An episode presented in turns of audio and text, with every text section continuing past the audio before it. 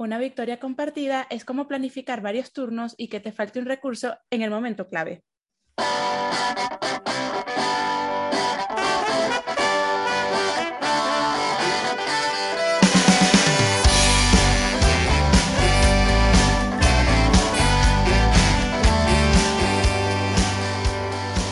Bienvenidos a Victoria Compartida. Yo soy Davis y tengo el placer de compartir esta victoria con Guilla. Buenas, ¿qué pasa gente? ¿Qué tal? ¿Cómo estamos? Y con Nana. Hola, ¿qué tal? Calurosos lunes. Caluroso lunes, muy lunes y mucho lunes. Y mucho calor. y mucho calor, y mucho calor. Sobre todo en Madrid, ¿verdad? Sobre todo en Oh, Madrid. madre mía, esto está que arde. Uh, Sí, sí, la he liado aquí con el audio, como siempre. no pude quedar bien, no pude quedar clavado ni una vez, ¿eh? No hay manera de que lo haga bien. lo seguimos intentando.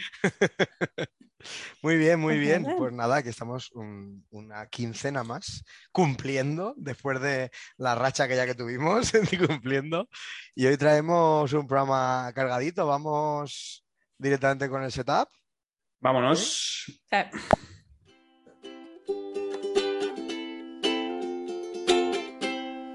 El setup. Venga, ¿a quién le apetece tirar del carro? Yo, que ya os he dicho antes que estoy un poco convaleciente, cuanto menos me esfuerce, mejor. Que tengo que dar clase esta semana aún y no y mira cómo estoy. Vaya, vaya. Tú, Pues- si quieres, que la semana pasada te dejamos descansar por la voz. Venga, pues no te creas que, no te creas que la tengo mucho mejor. Me, me dio a mí unas toses muy chungas el viernes y de repente sábado por la mañana hago- hablo dos frases y estoy ronco. Es como, tengo que mirarme eso. bueno, hoy tenemos un programa eh, con la estructura clásica, que es, como siempre, la ludosfera, ¿vale? Eh, en la que hablaremos, como siempre, de la actualidad eh, lúdica o, o no.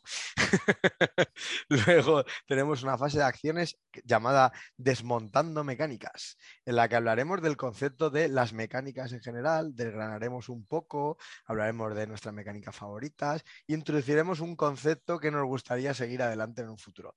Ah, ahí lo dejo. Si queréis saber más, quedaros.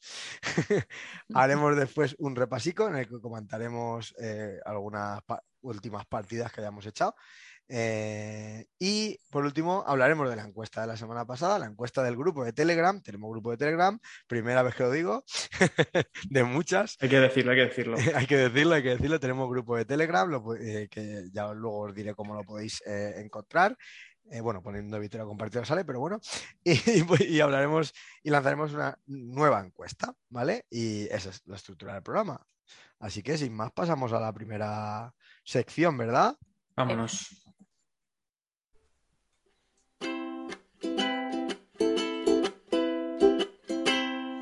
¿Qué se cuece en la ludosfera?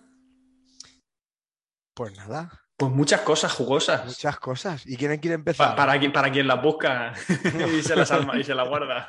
Para quien hace los deberes. Eso es. Nada, bueno, si queréis arranco yo. Venga, Eh, tírale, tírale. Vale, eh, yo quiero sacar, eh, tengo un montonazo de cosas, la verdad, por ahí. Pero bueno, voy a intentar sacar las dos cosas así que me han chocado más últimamente, una de las- en una de las cuales soy protagonista, hay que decir.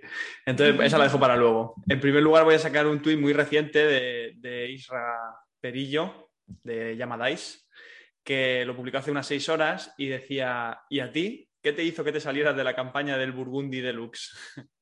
Y una encuesta que, en la que, porque bueno, al final la campaña de Castillo de Borgoña Deluxe, por quien no lo sepa, pues lleva recaudado más de 2 millones, está siendo una auténtica locura, eh, pero los precios son una barbaridad.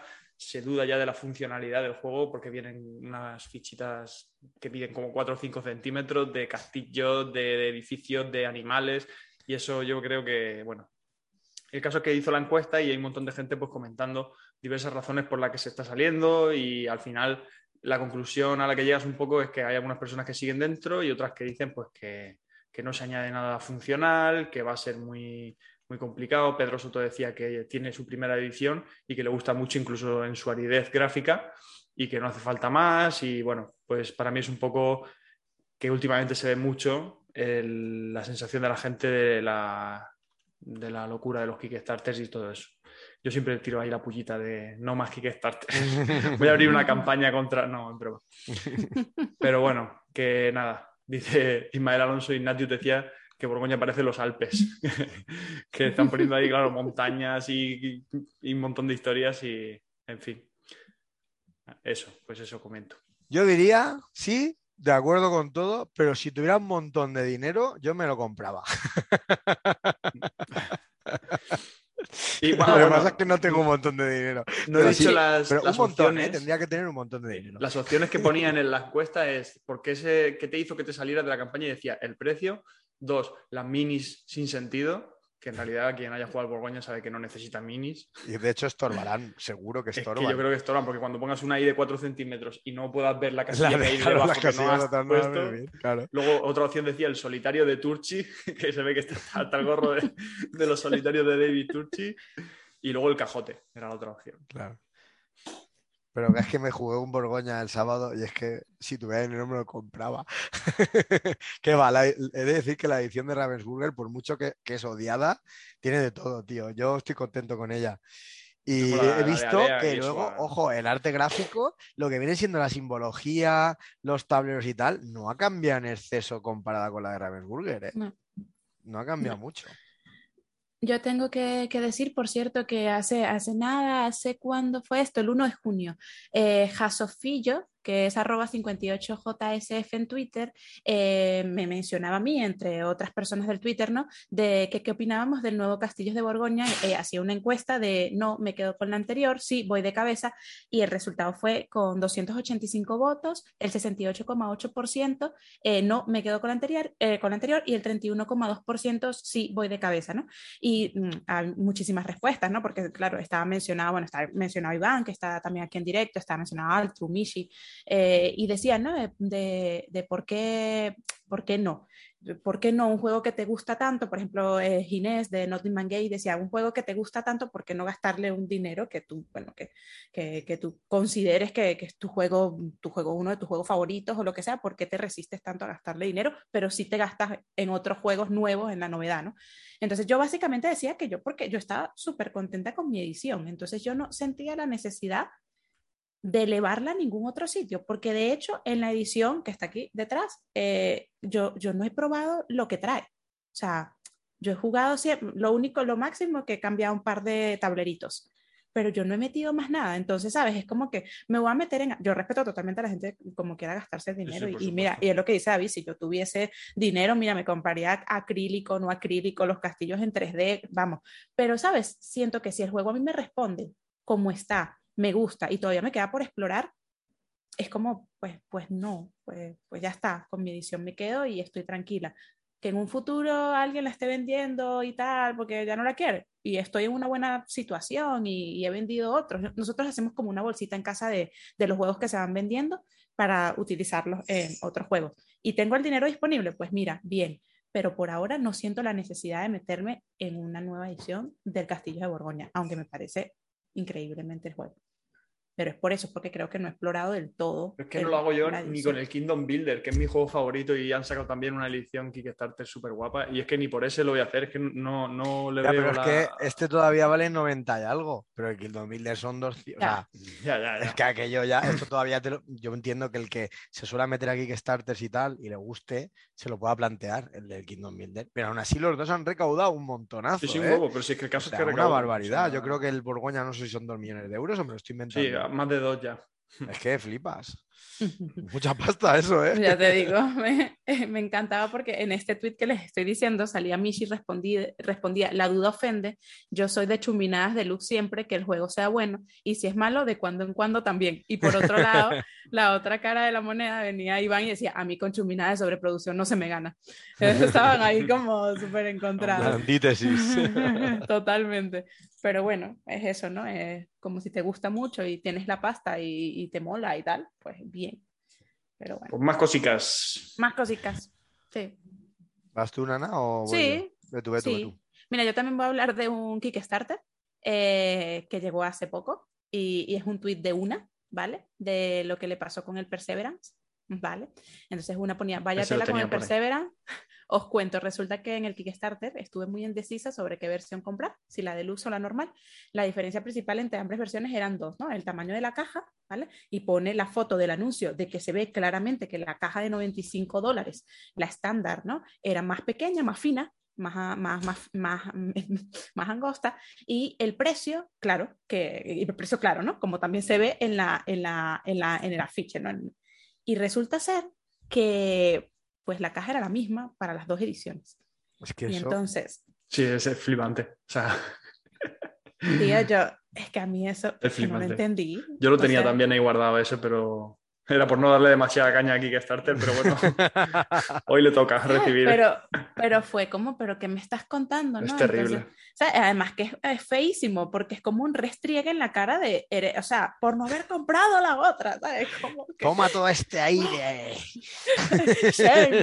totalmente culpable, pobre, ¿sabes? O sea, tú vas por ahí por la calle, ¿sabes? Yo, horrible, es una cosa como que, vamos a ver, ¿no?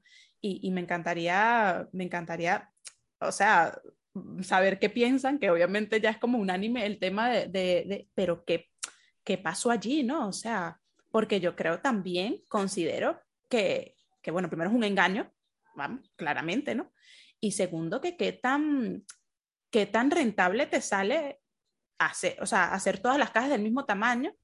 El sí que sale, embalaje, re- que es sí más, que sale ¿sí? rentable. El problema, en realidad, bueno, depende del transporte. Eso, eso, si es por más eso, grande por el te caben transporte. menos. Claro, Lo que por pasa es que probablemente hacer un diseño de una segunda caja o imprimir, suelen decir que imprimir muchas copias de lo mismo abarata mucho el coste. Entonces, si tenían que imprimir dos tipos de caja, probablemente se encarecieran los dos tipos de caja. Eso es lo que yo creo que puede ser.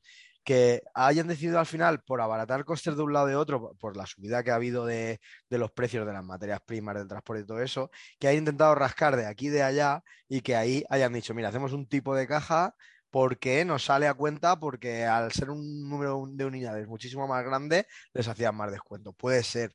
Pero claro, luego están, lo que tú dices, Nana, están transportando aire. O sea, Sí, Es pero ver- y nadie ha, ha aparecido con la otra caja, ¿verdad? O sea, todo el mundo ha recibido la, el todo el mundo ha recibido el cajote. También como no tienes, yo por ejemplo lo jugué, ¿no? Lo jugué y lo jugué con la versión deluxe y, y la caja es brutal, o sea, la caja de altura es como la Anacron grande. Lo que pasa es que es más angosta, es más cuadrada, que no llega a ser cuadrada, pero es, más angosta. Es que yo no sé, yo no sé, alto, largo y para mí es lo mismo. O sea, ya esto es una confesión. A mí eso, no sé, yo me vuelvo un, un 8 en eso. Entonces, claro, yo vi la caja y yo digo, coño, pero qué tan, qué tan rentable le saldrá esto empaquetarlo, ¿no? Yo me imagino que esa gente hizo cálculos, porque vamos, esa gente no estamos hablando de una, de- de una editorial cualquiera ni, ni, ni pequeñita, ¿no?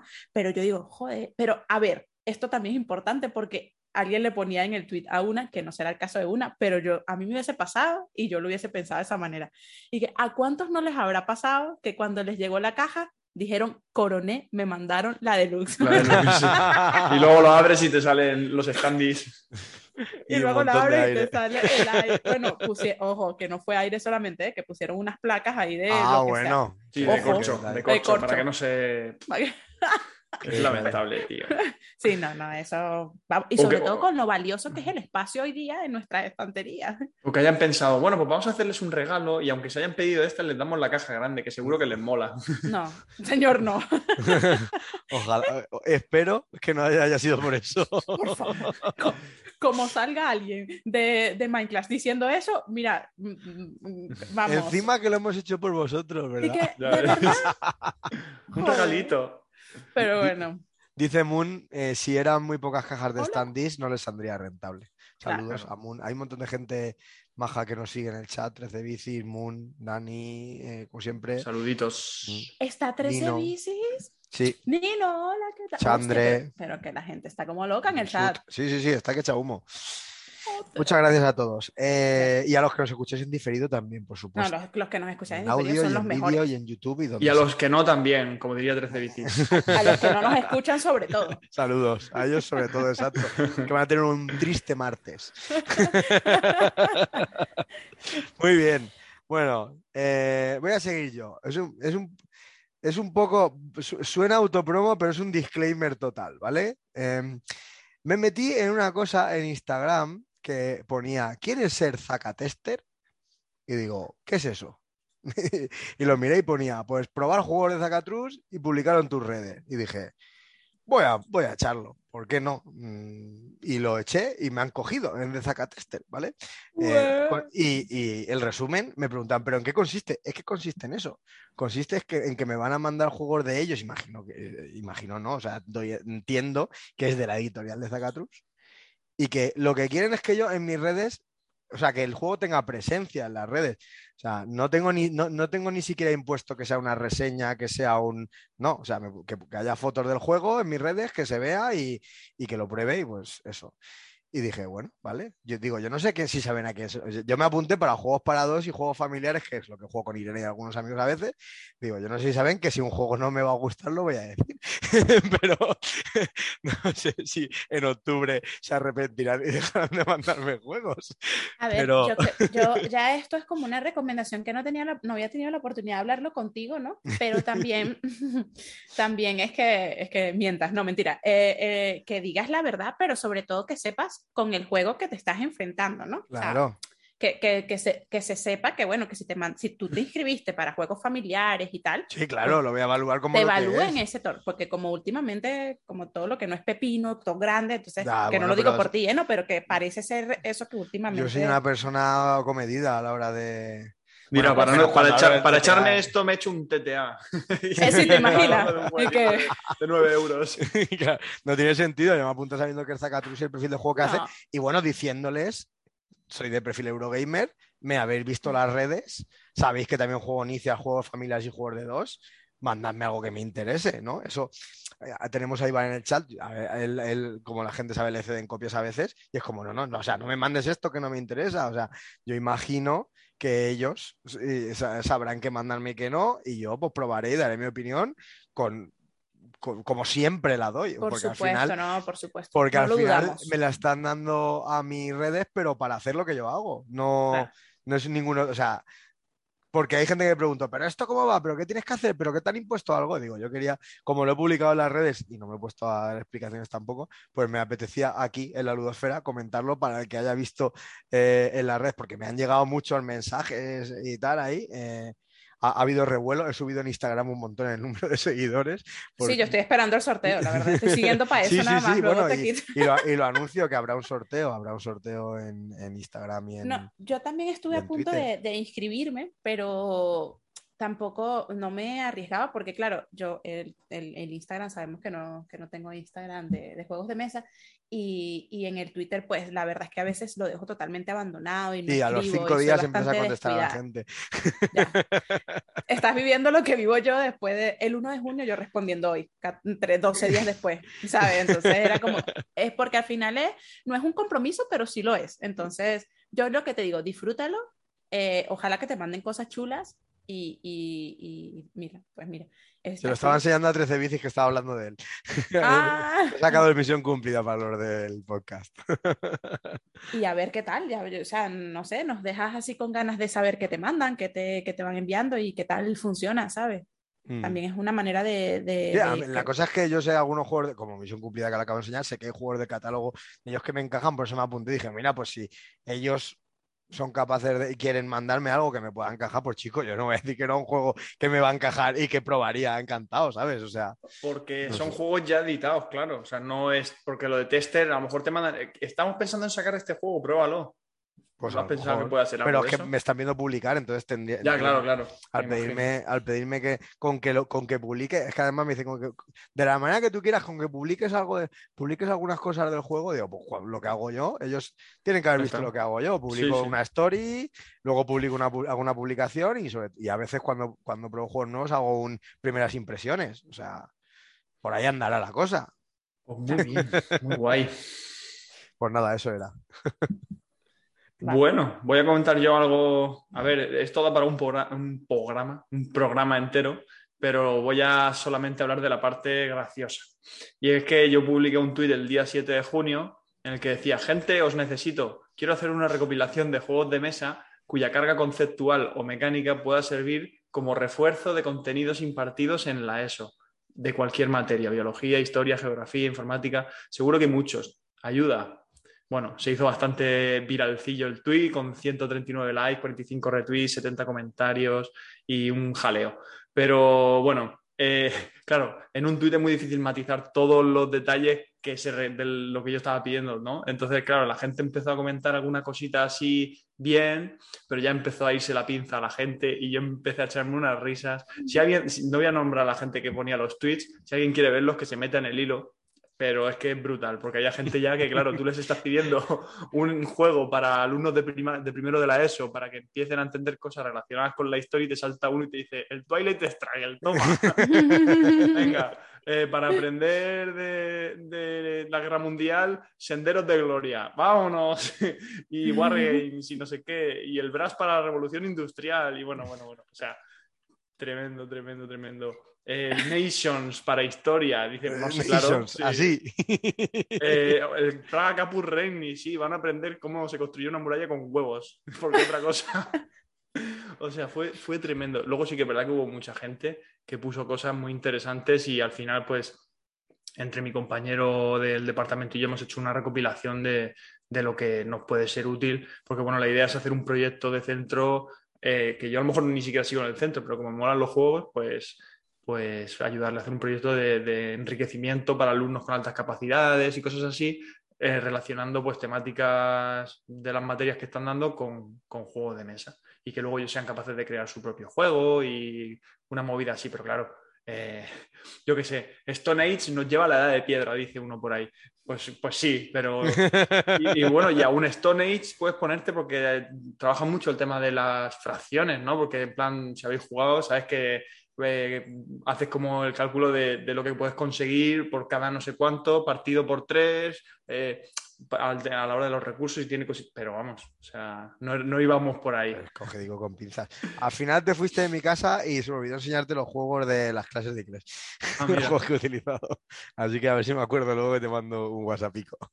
Pero bueno, nada, fue muy gracioso. O sea, estaba con mi compañero en el departamento y estábamos echando unas risas. Mira por ahí, nos han recomendado el Polis Venga, vamos a sacarle un polis a los alumnos de primero de la ESO. Mira, nos han recomendado el Praga Capurrenni. Bueno, bueno, bueno. En fin. Ah, Ustedes se imaginan con esa edad, ¿no? Volver un poco atrás, hace, bueno, hace un montón de tiempo, lamentablemente, y que te saquen y que toma un TTA para jugar. ¿Aprendes historia? Y tú ahí. Historia, Spartacus, dice uno. Venga pero te da igual, que, es que, que, te da igual lo que vas a aprender o no, es que va, te va a explotar la cabeza, o sea, vas a decir, pero si yo quiero estar en el patio, a ver, vamos a ver. Toda la mañana, todas las clases jugando al TTA. yo, lo, yo, lo, veo. No, al, fin, al final, bueno, ha aparecido esta gente troleando, eh, nuestro querido Burgundi dice, Zapotec, reflejo casi exacto de lo que sucedió en la civilización zapoteca. Joder, en fin, muy gracioso, estuvo muy bien. Pero bueno, también agradezco mucho a la gente porque hemos sacado mucha información muy útil. En el chat se está troleando como 3 de bicis que dice para matemáticas un 18XX, agilidad cálculo mental. Vamos. Y Moonner dice agrícola te enseña cómo no morirte de hambre.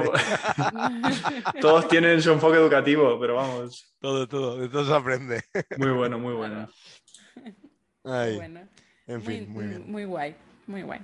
Y, de verdad que, guay que, este tipo de proyectos eh, se puedan, puedan salir adelante, de verdad, que siempre lo he dicho. Siempre lo he dicho, cada vez que veo una publicación de un profe, eh, bien sea de, de, mi, de mis contactos en Twitter o retuiteado, y digo, qué guay, qué guay ser alumnos de un centro así o de un profe así. La verdad es que, es una metodología que, que, yo creo que puede ser bastante escalable y, y muy, muy, muy enriquecedora. Así que qué chulo. Mm. Muy bien, Nada. ¿tienes algo más? Sí, sí, yo sí, porque como cada uno estamos hablando de un tweet que hicimos cada, que hizo cada uno, ¿vale? Entonces yo quiero hablar del mío porque, bueno, causó un poco de, ¿de qué? No, no puede. ¿Pero es que tú tuiteas? Sí, yo a veces. Entonces, nada, yo, yo ponía, ¿no? De que mi versión de que Girl and I Like It eh, es jugar Mansiones de la Locura y me encantó. Eso y que el otro día eché dos partidas al Chulu Dead, mm, mm, ni siquiera sé pronunciarlo, perdón, ¿eh? Chulu Dead My Day, creo que es así, My Day, algo así. May Day, May Day, esto. así de, de, temática soy. Empiezo a preocuparme por mí, ¿no? Y, y bueno, la gente casi que me hizo un exorcismo, ¿sabes? O sea, la gente está súper preocupada por mí que me primero, ¿eh? Claro, ¿no? el primero. Que, me, voy de monos y pedido. cristianos, vuelvo y te has hecho Ameritrasher. Claro, O sea- que, me, que me, me iban, Palermo me puso que me iban a recordar por la persona que fui, no por la que me he convertido. O sea, unas cosas que yo me moría de risa y obviamente había otro bando de gente que nada, que, que, que alegría, que bienvenida al culto, que, que bueno, me pusieron frases gente de ya aprenda- apretándote para que juegues Wargames. Me suena a mí que, que leí por ahí, los Wargamers siempre Cla- están preparados. Claro, una cosa, ¿no? Bueno, que lo siguiente es el Arkham Horror LSG, que, que bueno, que sí, una cosa, bueno, hay un- una persona que puso bienvenida al culto, no está muerto aquello que yace eternamente y con el paso de extraños eones hasta la muerte puede morir, y yo flipaba, ¿sabes? Yo decía, qué divertido, ¿no? Obviamente a nadie le respondí, lo siento, ya digo aquí abiertamente que me gustaron, que los leí, que en A algún lo momento responde en julio. y, y obviamente tengo que, que tengo que hacer una mención especial a mi amiga Bego de Juegos con Orgullo, que, que además que, que le mando un gran abrazo desde aquí, que me decía, mira, se ve mejor que vayas besando chicas que, que jugando ese tipo de juegos. Entonces yo, yo le decía, porque además vamos aquí, que es, la, es el mes del orgullo y aquí somos todos... eh, pro de los derechos de la, de la comunidad y decía yo, bueno, yo lo que quiero es que yo no quiero que, que, que arme tanto revuelo que yo haya, anda por allí besando chicas, ¿sabes? Que eso se da totalmente normal, pero que me decía, pero cuidado con lo que juegas, ¿no? Y, y, me dio mucha risa porque, bueno, primero quiero hacer una mención especial a mi partida de Mansiones de la Locura. Nunca había jugado, nunca había jugado, por primera vez jugué, jugué online. Y bueno, es un tinglao que hay que montar increíble para poder jugar online. Pero, pero tengo que decir que me gustó muchísimo, que la experiencia fue súper, no sé, fue, fue como de otro nivel, de verdad, que, que, que decir, bueno, me salí un poquitico de mi zona de confort, que últimamente estoy un poco como odiosa con los juegos y que nada me, me quita el sueño. Y fue así como decir, ah, conecté con algo que, que me pareció chulo y que a pesar de no ser algo que, que normalmente jugaría y que, y que normalmente me identificaría con ello, fue como que, que guay esta afición que en cualquier momento eh, algo te puede hacer clic y, y, obviamente conectando con la gente que estás jugando en, en, ese mismo momento te puede llevar a experiencias tan chulas, ¿no? Y, y bueno, la del Chulu, esa Dead Man, ya, tengo que decir que jugamos dos partidas porque en una eh, dura, duró cinco minutos. Porque ah, sí, que, que morí. me morí yo. Entonces me dio demasiada gracia porque con la persona que jugué yo no la estaba conociendo ese día, es amigo de unos amigos, y, y me respondió también en Twitter y que, ah, claro, querrás decir que duró muy poco porque los demás personajes fueron los que hicimos cosas y tú no. Y yo, ay, madre mía, es la verdad. O sea, me morí, me morí, fue una cosa como que de rep. Y yo, pero no sabía ni de qué iba. Y también me gustó mucho, ¿no? Había una mini como del tamaño de mi cabeza. Y también, uy, mira, uy, lo... uy, sí, sí, sí. El síndrome Moon Noise te ha afectado tanto que te estás haciendo Ameritrasher. No, no, no. no Pasa yo... de rancia. Ahora tienes el síndrome, no sé, de Clint Barton y espero que no acabes como Joel, ¿eh? No, no, no. Yo, yo, yo hice lo que me dijo Raúl. Me dijo, oye, Nana, el, el becario de más Pero es que el becario es peligroso también. Me, pero me dijo, oye, Nana, ¿te lavaste bien las manos después de tocar eso? Y yo, por supuesto que sí.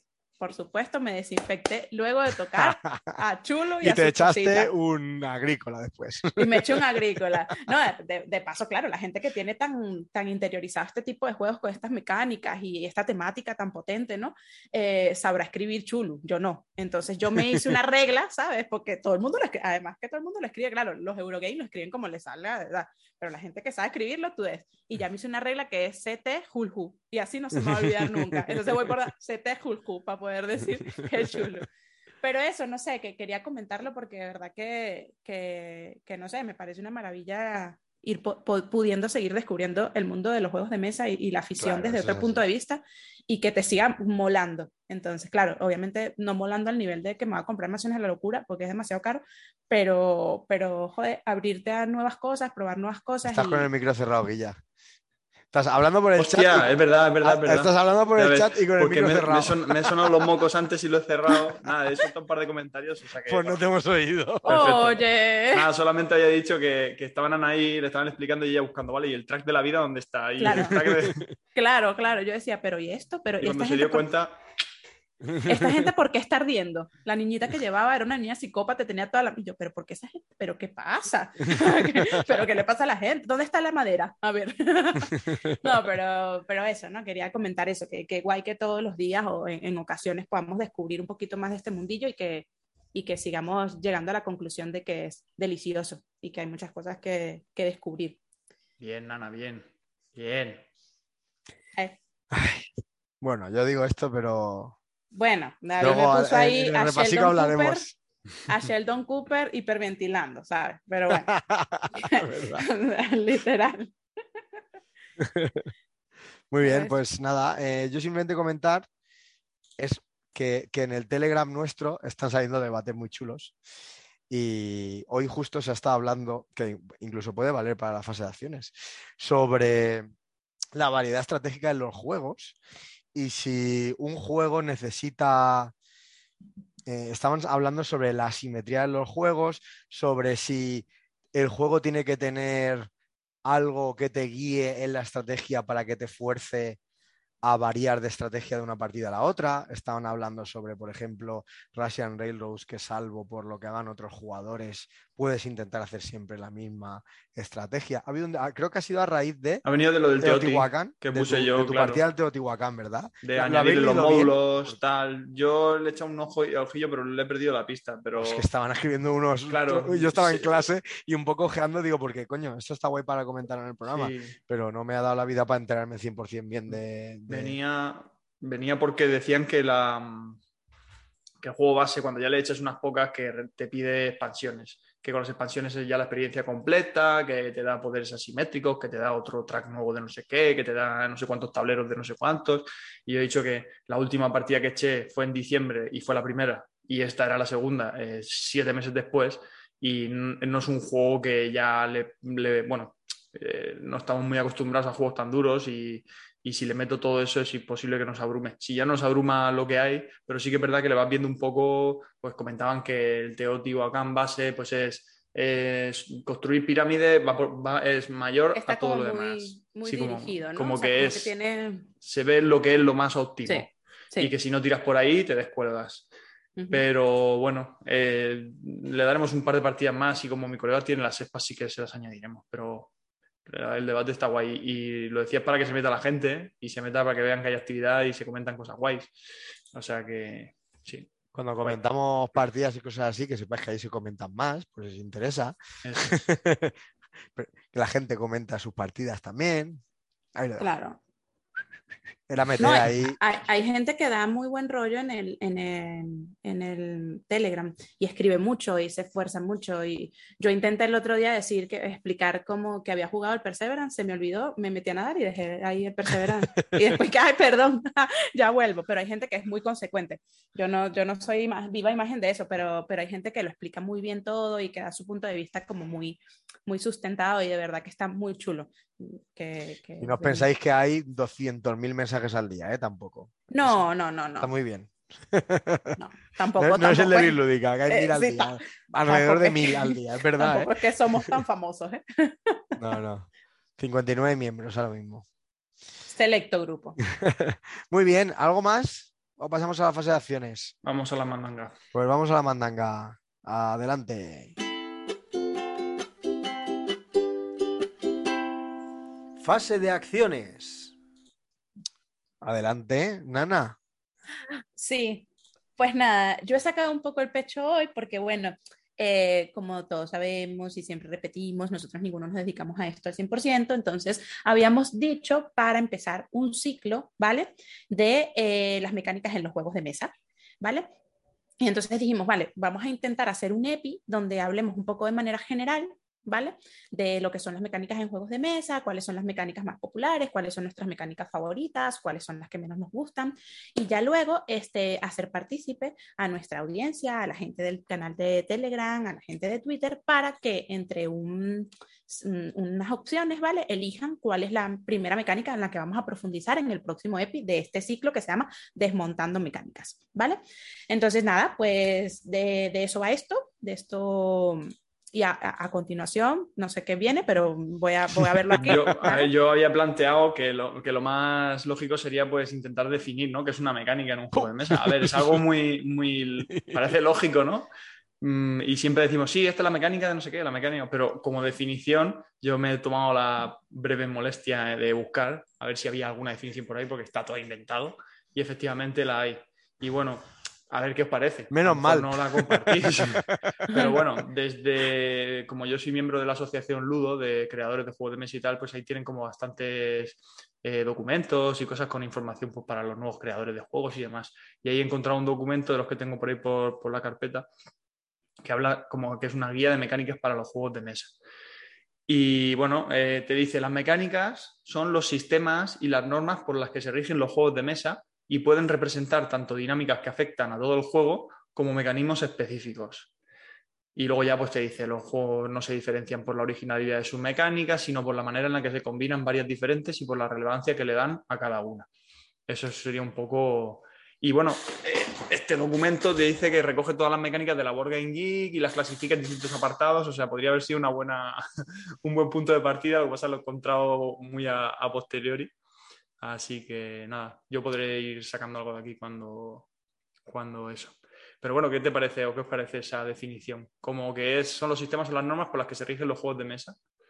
Sí, es bastante genérica. Claro.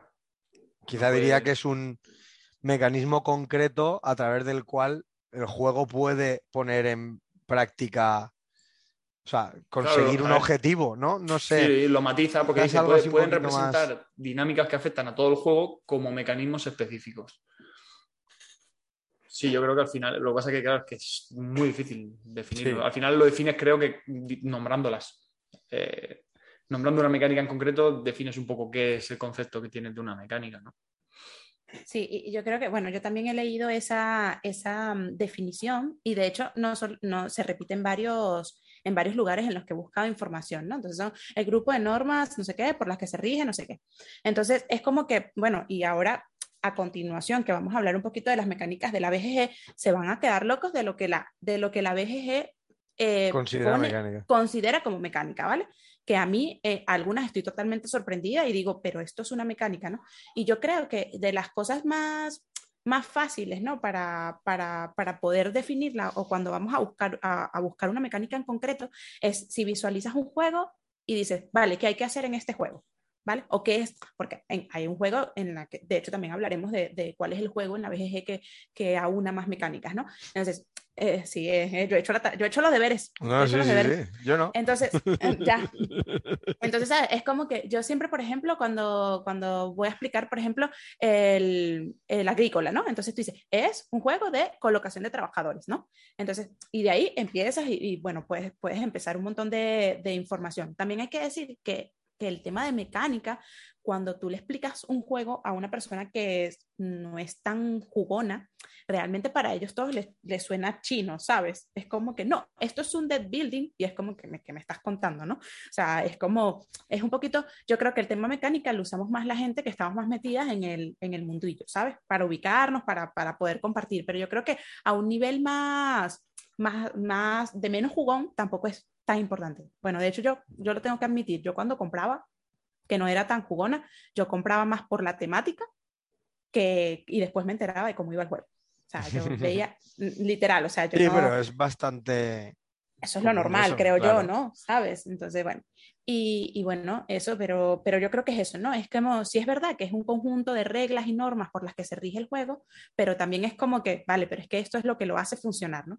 Y, bueno, y también después podremos hablar de juegos que están hechos, que se ven más la mecánica claramente y que luego la temática está pegada, que juegos que son meramente temáticos y luego las mecánicas pues, pues son más eh, secundarias, pero... Y las mecánicas temáticas. Y las mecánicas temáticas. De, ahora cuando hablemos un poco del ranking es, es, es bastante curioso, ¿no? Curioso sobre todo porque hay cosas que yo nunca consideraría como una mecánica, y, ya lo podremos, lo podremos hablar y lo podremos discutir, a ver qué piensa un poco, un poco la gente, ¿vale?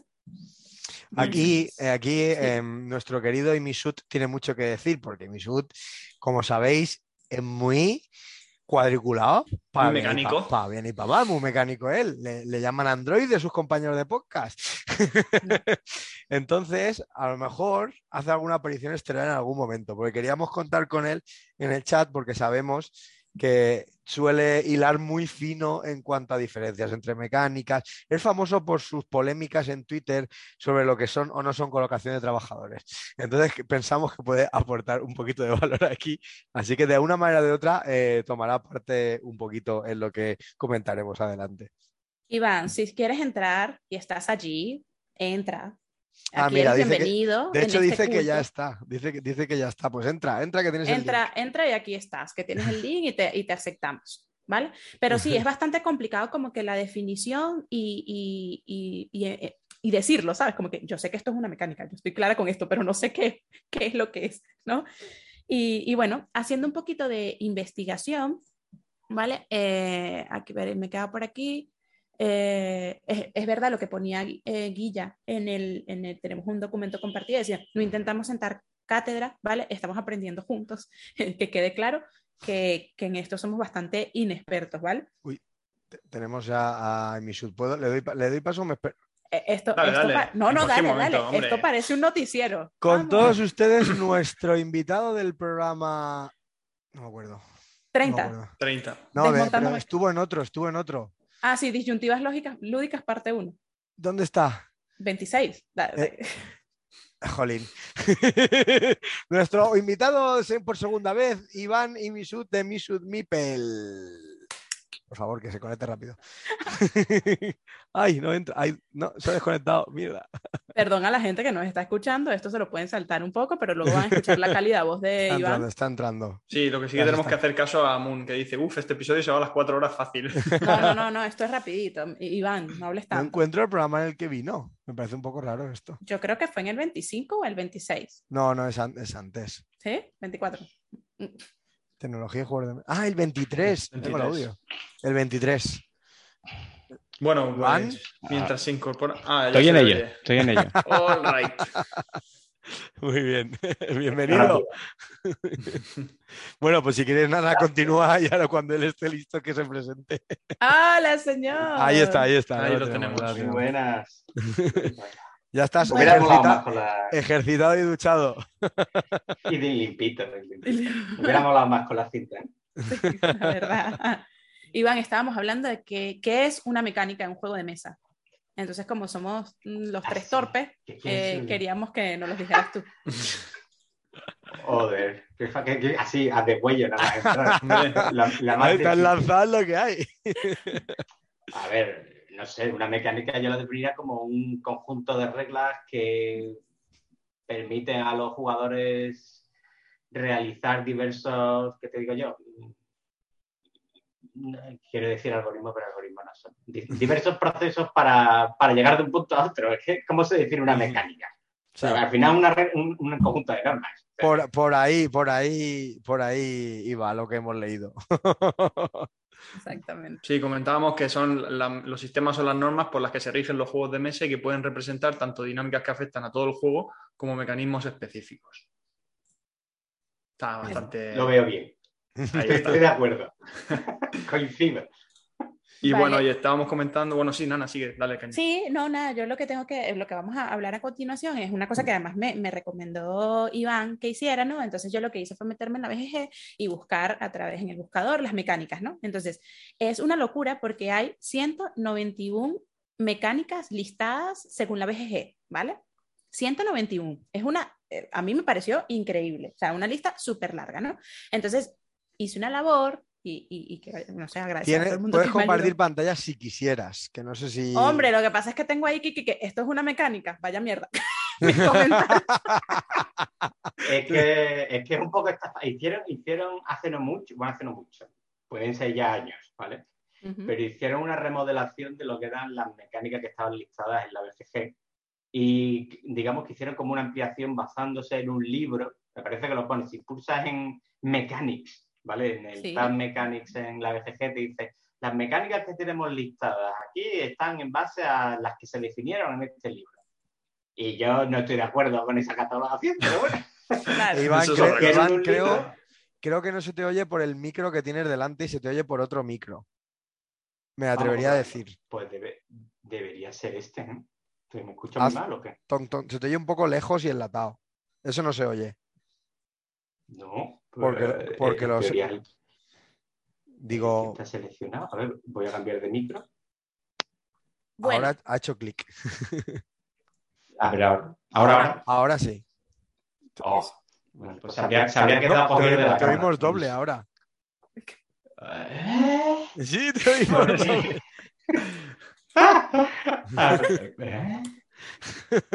bueno, ver, Bueno, el caso está en que yo había visto un artículo. ¿Me salgo y me meto? sí. Me salgo y me meto. Madre mía. Eh, el caso es que yo había visto un artículo más o menos como el que estaba viendo también Guilla, supongo, de la Asociación Ludo, de hace creo que tres o cuatro años, y solo está, está es como una recopilación igual que, que la que estamos intentando hacer en este programa, en un artículo, y decía que solo había 54 mecánicas y que ahora hay 191 mecánicas en la BGG, ¿no? Y, y es increíble, ¿no? 191 mecánicas. Y, y, nada, entonces yo lo que hice, porque no sé, porque soy así y me gusta saber mucho de los números y las cosas, eh, fue ir cogiendo, pillando eh, todas las mecánicas, me abrí la 191, ¿vale? Y eh, intenté ver cuál de ellas eran las que más juegos tenían asociados, ¿vale? Que, hola, A ver ahora. Ahora perfecto. perfecto. Ah, magnífico. Entonces, entonces cada, bueno, cada, cada programa usa una tecnología distinta. entonces que- este- ah, puede ser, pues en el anterior creo que teníamos otras, ¿verdad? Sí, hemos cambiado tres veces o cuatro. Bueno, eh, me prestas atención, Iván. Entonces, nada, el caso está en que cogí todas esas 191 pestañas en mi ordenador que me iba a petar, que la pestaña era de este tamaño, ¿sabes? Que no, no- prácticamente no podía ni pinchar, para ver cuál era el top 20 de mecánicas con más juegos asociados, ¿vale? Ujú. Eh, y se me perdió una, entonces me quedaron 19 y dije, "Ay, tengo que volverlo a hacer. El caso está en que la mecánica con más juegos asociados, digan un número, ¿cuál creen? O sea, un número así, a lo loco. De juegos asociados a esa mecánica. A esa mecánica. ¿Cuál es que crees la que está en el top 1? ¿Cuántos juegos tienen? No sé, pero puede ser muchísimo. Yo voy a hacer trampa. Miré una, así que diré 20.000 si es esa y si no es mucho más. ¿Vale? ¿Cuántos? mm, eh, Yo iba, No a decir vas- me- yo iba a decir menor de eso. Si es no más. vas desencaminado. ¿Vale? Yo no lo voy a decir porque he mirado el documento. Vale, qué mal. Pues la, la mecánica con más juegos asociados según la BGG es Ah. el dice rolling o el lanzamiento de dados con 35.532 juegos, ¿vale? Entonces, aquí entra la primera pregunta, que, que yo me la hice. ¿El, el lanzamiento de dados es una mecánica? Que- que- Está claro, está claro, ¿no? Yo creo Claro, que es una, de, pero- una de las pocas mecánicas que está clarísimo que es una mecánica. Yo creo que sí. Sí. Es así. Pero- Ahora pero dicho- claro, el lanzamiento de dados unido con otra cosa, porque el lanzamiento de dados sola, sola como mecánica, Es que, a ver, es La que Oca- hay muy pocos juegos. Bueno, hay muy hombre, pero- juegos. pero es una mecánica. tre- La Oca 35.000 tiene juegos como la lanzamiento de Oca. dados, Y movimiento. pues la Oca tiene Eso, lanzamiento eso. de dados y movimiento entre casillas. Es que- claro, es que ya luego es que no hay- hay, yo otra, creo que. Sí. hay otra que es eh, con el movimiento. Entonces, Sí, vale, esa Pero es porque como está, más la categoría está un poco ra- rara. Como dice, Claro, eso- el- como el- dice Iván. Es lo que dije yo. O sea, cogieron y quisieron hacer, por un lado, las categorías generales, que es lo que había ya, tirada de dados, gestión de la mano, colocación de trabajadores, y como con el paso de los tiempos las mecánicas han ido teniendo como esas pequeñas variantes, pues las han querido reconocer como mecánicas independientes. Entonces, claro, tiene colocación de trabajadores con dados. Y digo, Sí. a ver, Sí. la mecánica a mí no me cambia nada porque, por un lado, colocación de trabajadores y por otro, tiradas de dados. No necesito que me crees una mecánica artificial que sea mezclar las dos. Trabajados, ¿no? Trabajados. Entonces, Sí, digo, o- o sea, ya tienes las trabajadores, mecánicas puras. en- Claro. Claro. Era colocación de trabajadores con trabajadores de diferentes tipos. Y es como que, vale, ok, pero, pero, pero bueno, eso es la BGG y, y hay que tomarla con pinzas como, como se toma la BGG, ¿no? Pero bueno, luego, luego vienen, yo tengo una pregunta, ¿no? Bueno, luego la segunda es la gestión de mano, ¿vale? Que tiene 18.963 juegos asociados, ¿vale? Y yo hago una pregunta. ¿Ustedes consideran o creen que entre estos 20, que después me, salieron, me habían salido 19, después me salieron 22, porque bueno, obviamente era un desastre, está la colocación de trabajadores? ¿Qué piensan ustedes? Con, Guilla, deja de ver el documento, tío. Es profe y se la pasa copiando, ¿sabes? Es como... Yo, yo no miré, yo no miré el resto, o sea, solo miré esas dos, miré colocación de trabajadores y miré gestión de la mano. Y viendo las cifras de esas dos nada más, yo diría que no. No Yo, sé. habiendo visto el documento, pero no del todo, diría que tampoco. Yo imagino que no, que habrá cosas mm, mucho más de juegos de toda la vida y de juegos de supermercado, que muchos están metidos en la BGG, que los hay a capazos y que tienen mecánicas mucho más sencillas como es el roll and move y todo esto. Sí, eso. Pues no, el- la colocación de trabajadores no entra entre este top, ¿vale? Tampoco es que tiene pocos, pero solo tiene 3.022 juegos asociados a la mecánica, ¿vale? Y luego, David Eh, arriba son todos el mismo. ya está. No, bueno, así hablando un poco, las que pasan los 10.000, por ejemplo, son mm, poderes, o sea, variable players powers, e- es, eso es una mecánica, pues sí, ¿vale? La, si- la Eh, simetría, ¿no? O sea, yo sí que lo veo como una mecánica, ¿no? Nano no La ve nada como mecánica. Tío, la simetría, es que yo no veo la simetría como una mecánica, ¿Qué es? no sé. Es discutible. Es discutible, que- ¿vale? Porque, porque, porque que un jugador tenga un punto de partida distinto de otro no hace que tú tengas que explicar el juego. Pero son poderes. cosa a lo mejor No es, un, no es un inicio Sí. asimétrico. O sea, son No, poderes po- variables. Eso es que tú tienes unas Sí. reglas distintas a otras. Y si hablamos No. que una mecánica son unas reglas aplicadas para llevarte de A a B, eso No, lo son. Pero tú, tienes, tú lo que tienes ahí son unos beneficios dentro de las reglas ya básicas del juego. Otra cosa es que me hables, por ejemplo, del root, ¿vale? Que yo ahí sí que entendería como mecánica eh, eh, lo que es poderes variables, ¿vale? Lo que al final- ahí sí que cada jugador juega de una forma distinta. Y, pero yo, que, por ejemplo, en Pero el, si, en si, el si Soldier te vale, si el- te el- vale, te vale lo mismo que un pequeño poder asimétrico en el que funciona No, distinto o sea, como pero- juegas. No, por ejemplo- no Al final es lo es que- mismo porque Cambia un mucho, de cambia Sam. poco. Que te da, no, ahora tienes una nave en el espacio profundo de nivel 1. No, pero eso, Eso para es mí una no es un- mecánica. eso para mí no es un poder variable. Eso para mí es un inicio asimétrico. Eso Bueno, no, eso no es lo Variable mismo. players game, o como sea que se llame la mecánica, o sea, poderes que variables de gran- jugador. Yo digo que una la gran mayoría de juegos que están linkados en esa mecánica es Sí. iniciado. es inicio simplemente el inicio, el inicio asimétrico. Claro. Exactamente. El Marco Polo, el Marco Polo estaría marcado con esta mecánica. Pero Y a Marco Polo no sí que tienes un personaje que te hace jugar de una Sí, manera pe- distinta a los demás. Sí, pero no te cambia mecánicamente el juego. O sea, no, tú no dices, eh, ah, es que con este personaje juego a otra cosa. No juegas a Marco Polo, pero como si hubieras tenido una fase previa en la que has hecho ya algo que ya te diferencia de los demás. Es como si yo en la primera, o sea, vale, no cojas un personaje, pero digamos que, ¿qué te digo yo? En el eh, en el alta tensión, la primera que hay que hacer es coger una central. Ah, cada uno empieza con una central distinta. ¿Lo considerarías poder asimétrico? Y si te dieran la central en la preparación de la partida, ¿sí lo considerarías? Yo, yo eso no, pero es que yo un inicio asimétrico no lo considero un poder, porque en Marco Polo tú juegas de una manera distinta y tienes unas reglas distintas. El que tiene los dados que no cuenta el número, juega, o sea, juega con otras reglas Sí. distintas a las tuyas. Pero Yo esos poderes, El por que ejemplo, los tiene más activar. recursos en una localización está obteniendo, o sea, sus reglas para esa localización son distintas a las tuyas.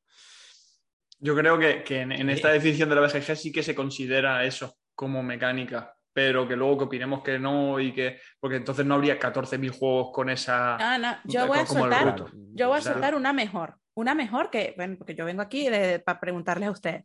Hay una que es exactamente la número 10, que es tablero modular. Uf, eso. O sea, en, la, en las referencias Carcassonne. O sea, que es el, el primero que uno piensa cuando, cuando ve las mecánicas de Carcassonne tablero modular. Tablero modular. Eh, sí. Yo como, como tablero modular pienso en el dorado. Mira, por ejemplo, también. si vamos a los top games, te- en teoría del Buah, a mí me está petando la cabeza ya. vale, ya, ya acabamos Pues- de empezar. Pues imagínate yo, en, en- en el, en, el, en el Top Games, ¿vale? De esta mecánica sale el Gloomhaven, el Twilight Imperium, el Gaia Project, el Spirit Island, el Nemesis y el Arcane Horror LSG, ¿vale? Como, como mecánica con tablero modular.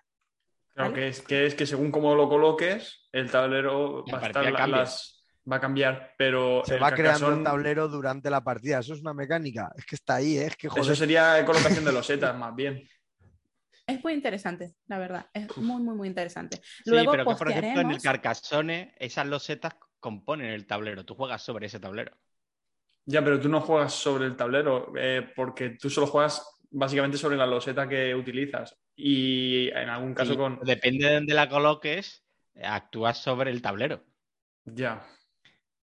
Es que, madre mía, hay tanto. Menuda, discu- discus- discusión semántica hay en el chat también, ¿eh? Cuidado, No lo estoy ni mirando. porque Es pura semántica todo. Eso es una Cuidado. condición, no una mecánica. Eso es un, un conjunto de reglas, no una regla. Y así. Menudo- en eliminación menudo de charcazo nos hemos metido, nana. Sí, yo, yo soy. Eliminación de jugadores como mecánica. Uf, es Sí, que es- la veo clara, ¿no? Sí, yo creo que sí. Es como mecánica. De que, de que, de que un jugador pueda salir de la partida. Pero, Es una norma que. pe- pero es la mecánica. Es que no lo sé, no lo sé, me cuesta verlo. ¿eh? Yo soy muy. Voy, voy- Soy un voy a poco enfocarlo tal. de otra forma. ¿Tú, ¿Tú qué ves como mecánica? Ponme un ejemplo de mecánica. So- Mayorías, no me colocación digas- de trabajadores, deck, back, pool building, eh, ¿Y por qué? subastas. Porque, coño, ¿Por qué? porque ¿Por qué? todo va en base a eso, ¿sabes? O sea, yo no me imagino jugar el Modernar sin la subasta. Me da igual que empiece con tablero modular, con hexágono, Vale, ¿tú con te- tú te eliminación de jugadores. jugar yo en la un- subasta. Un hombre lobo, un hombre lobo sin eliminación. O sea, el hombre lobo clásico. O un ban no he sin eso, eliminación de pero jugadores. sé cuál es. Pues, pues entiendo, yo no sé, ¿el hombre lobo es de roles ocultos? Sí. Sí. Pues me lo imagino más sin eliminación que sin roles ocultos. ¿Sabes lo que te digo? Sí, O sea, pero yo- que yo me precisamente el- hombre jugar- lobo clásico sin eliminación se convierte en otro juego. Sí, sí, seguro. Yo no sé, por ejemplo, yo he jugado un juego con eliminación de... Es que además lo, lo odio, ¿sabes? El Bank. Es un juego, no, no me da nada. Y es eliminación de jugadores. A mí, de verdad, eso me parece una mecánica, porque además eso es malo y feo. Sacar a una persona ahí Bueno, y echarla hay de la mecánicas partida. que no gustan. Eso fue, eso fue no una gustan. definición de Ameritrash al principio, luego cambió, pero se definían mucho por la eliminación de jugadores al principio. Eh, Moon ha hecho una intervención que probablemente a ti te guste, Nana, que dice, son cosas que complementan la mecánica, pero la mecánica para mí es lo que echa a andar el juego. Las otras cosas son mecánicas añadidas, a lo llamado mecánicas, que complementan el juego. Pero es que son mecánicas. Es que yo, yo son mecánicas. mecánicas. Es que son- hay, hay muy pocas mecánicas que por sí ¿no? solas echan a andar un juego. Exactamente. Sí. Exactamente. Mm. Sí, no tiene por qué ser necesariamente algo que tú hagas en el juego, sino que sea una norma que tiene el juego y que en vez de llamarse norma, se, llama se le llama mecánica. Pero no tienes por qué tú interactuar con el juego para que sea una mecánica, o eso es lo que yo creo. No, o quizás, o quizás sí hay como que una mecánica que está muy presente, que es lo que Sí, dice claro, y luego que echa a andar el juego, y y luego hay submecánicas, ¿no? Hay como que, bueno, vale, yo no me imagino un modernar sin el subasta, pero tampoco me imagino un agrícola sin la colocación de trabajadores. Pero en el agrícola tengo cartas. Entonces, eh, me he enterado, me he enterado con todo esto, que es que el draft, hay open draft, hay close draft, hay proof of draft. eso, por ejemplo, ahí me mata, me mata. O sea, Eh, eh. porque originalmente en la BGA No, solo había draft. Claro. draft. Ahora no, Y mira, claro, por open ejemplo, draft es, vis- es visible. Close draft, pues, claro, el- el- lo usan para diferenciar el draft de manos con intercambio del Seven Wonder, donde tú haces un draft exactamente. secreto. Mientras que, por ejemplo, yo- que, que te digo yo, eh, el caverna para dos, pues es un draft visible, ¿no? Tú- los dos saben lo que y pueden, digamos, que hacer una alternancia de, vale, él va a coger estas, de quedarán las otras libres. Pero sigue siendo un draft, es coger. Pero eso es como las una subastas. cosa de un conjunto. Como las subastas, puedes decir subasta abierta, subasta ciega, subasta doble, subasta no sé qué, eh, o pujas. Eh, Y- o sea, exactamente. Hay mil, pero bueno, yo creo que la mecánica en sí es una, no Claro. siete. Y quizás variantes. dentro de unos años, cuando estemos más viejos y hablemos otra vez de esto, habrán 500.000 eh, y no voy, a, no voy a hacerlas, no voy a hacer un top porque ya no me van a dar las pestañas del ordenador. Pero, por ejemplo, el draft, que ya que, Tendrás que un lo ordenador separan, cuántico. Exactamente. ya, el draft que lo separan, por ejemplo, el building no. Entonces, en, dentro de una mecánica está el, el deck building, el bad building y el pool building. ¿Vale? Y están todos juntitos. Con todo eso, Es que no, tiene ningún sentido. Yo estoy con tanto Iván. como el un- open draft. que Sí. esa, es- ese cambio, además, si, si antes ya había alguna categorización rara, ahora lo han, o sea, lo han intentado mejorar y para mí lo han hecho bastante peor, porque te pones a ver las mecánicas de un juego y dices, ¿qué? ¿Cómo? O sea, porque si, a ver, yo sí que estoy de acuerdo con lo que está diciendo Moon en que podemos diferenciar claramente una macromecánica y una micromecánica, si queréis que lo llamemos así. ¿No? Esa mecánica principal que describe a grandes rasgos un juego, ¿no? Y que se convierte en la base de un juego, eh, porque ese inicio variable de por sí no te puede montar la columna vertebral de un juego. Exactamente. Entonces, creo que vamos a hablar más de eso, ¿no? Porque po- podemos ir acotándolo un poco, porque si no, vamos a. Cuando No, no, sí. intentemos Sí, sí, hablar, vamos a acabar hablando de tirar un dado y no queremos hablar de tirar un dado, queremos hablar de lo que tú has dicho, que si las mayorías, que si no sé qué. Claro. Eh, y cositas así, por ejemplo, como eh, eh, la deducción, ¿vale? Que es una mecánica, mm, solo tiene 1031 juegos asociados, el- el- la colocación de trabajadores, que no está, entra en este ranking que yo me inventé, con 22 juegos, con 22 eh, mecánicas, tiene 3022, y eh, esta la tenía que decir porque, ajá, porque soy yo. Eh, La de Paper and Pencil tiene 3090. Paper and Pencil tiene 3090, que más que colocación de trabajadores. Solo para que, para que. Es que eso no lo puse allí, porque esas eran mis notas. Ya, pero aquí no se ven Pero- las notas. Por eso he puesto Sí. este. Sí, sí, muy bien. Eso está bien. Eso está muy bien. muy Yo, solo como antes, an- antes de que nos centremos más, a mí lo que me fastidia realmente de este cambio que han hecho eh, es que hay mecánicas que directamente suenan inventadas. Eh, esto, esto se puede considerar una mecánica. A mí el caso más claro es lo de progresar en tracks. Se considera una mecánica. Aquí, en la- digo, ¿cómo que progresar en tracks es una mecánica? Es que si nos ponemos así, todos los juegos que tengan un track de puntuación, ya, vea, vea, toma, progresar en tracks, en uno, en el de puntuación. claro, claro. Claro. Tiene sentido. Es un componente sentido, o sea, no- físico. no- claro, es no un es una componente, no mecánica. es una mecánica. Claro, es Bueno, un Nada, componente. en tracks. Es bastante interesante. Sobre todo ponerte allí, tener el listado al frente y decir que es para ti. Para mí, obviamente, nada más hay cinco, pero para la demás gente un poco más. Pues tendrá un poquito más de, de- de idea y, e irlas más o menos viendo. Por ejemplo, es, pueden decir o mm, saben decir cuál es el juego que tiene más mecánicas asociadas a él Ni y idea. cuántas. Ni idea. Que Ni más idea. mecánica. ¿Pero lo, lo conocemos el juego? Sí, Sí. El ajedrez. Yo así, a, bote- a, a lo, a lo loco, ajedrez solo tiene una mecánica o dos. Yo qué sé, como es el juego más popular, digo, otra, mejor- ot- otra cosa no, pero los abstractos en ese sentido son muy puros. O tienen dos, tres mecánicas, no tienen más. Eh, yo me voy a tirar por el Twilight Imperium, que se tiene de todo. que tiene de todo. vale. Vale, ¿alguien más? ¿Se un lanzan por uno? así- así Ruth. gigante. Ruth tiene Nada. muchísimas cosas. Solamente con las mecánicas que tiene cada personaje. Un feudum.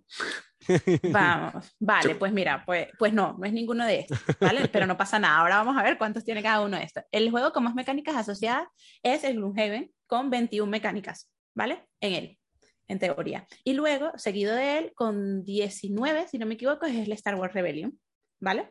Pero no estaban demasiado ¿Por qué no alejados. tiene tantas mecánicas? Sí, 19 y pues sí, pero claro, como, como la de hexágonos está dividida como en 20, entonces, bueno, movimiento como en otros 40, entonces ya ahí hacen toda el, el, el- el Star Wars Rebellion tiene 19 mecánicas, 19, 18 mecánicas, 18 en total, ¿vale? Pero bueno, no estaban demasiado desencaminados porque el Twilight Imperium en la cuarta edición, por ejemplo, tiene... eh,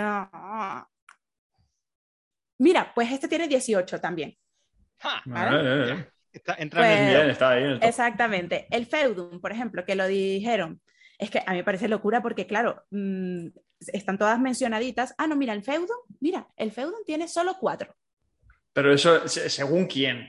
Bueno, según la- Ah, bueno, no, vamos a empezar a Es hablar que de es quiénes otra, hacen la es que BGG. Es que. No, pues mira, ¿Quién pone las mecánicas. del juego? ¿El que crea la ficha? Los usuarios. El que Los crea la usuarios. ficha, pero los usuarios pueden votar. Claro, ahí pasan cosas como que el Trua, Troyes pone que es colocación de trabajadores y, y yo es por la- mucho que lo intento, no se retira esa mecánica del. Por mucho que él No, yo no la veo por ningún lado. Yo voto, yo voto, yo pero no. Y bueno, y luego está el Root, que, que lo habían dicho también, que tiene eh, 11 mecánicas asociadas. Es, más, Vale. es más, por cerrar el tema del Troye, cuando salió el Black Angel, el Black Angel no tenía colocación de trabajadores. Pues la horda de defensores de la colocación de trabajadores en el Troy forzaron para que apareciera colocación de trabajadores con dados en el Black Angel. Pues. Nada, nada. Pues Muy bueno, bien.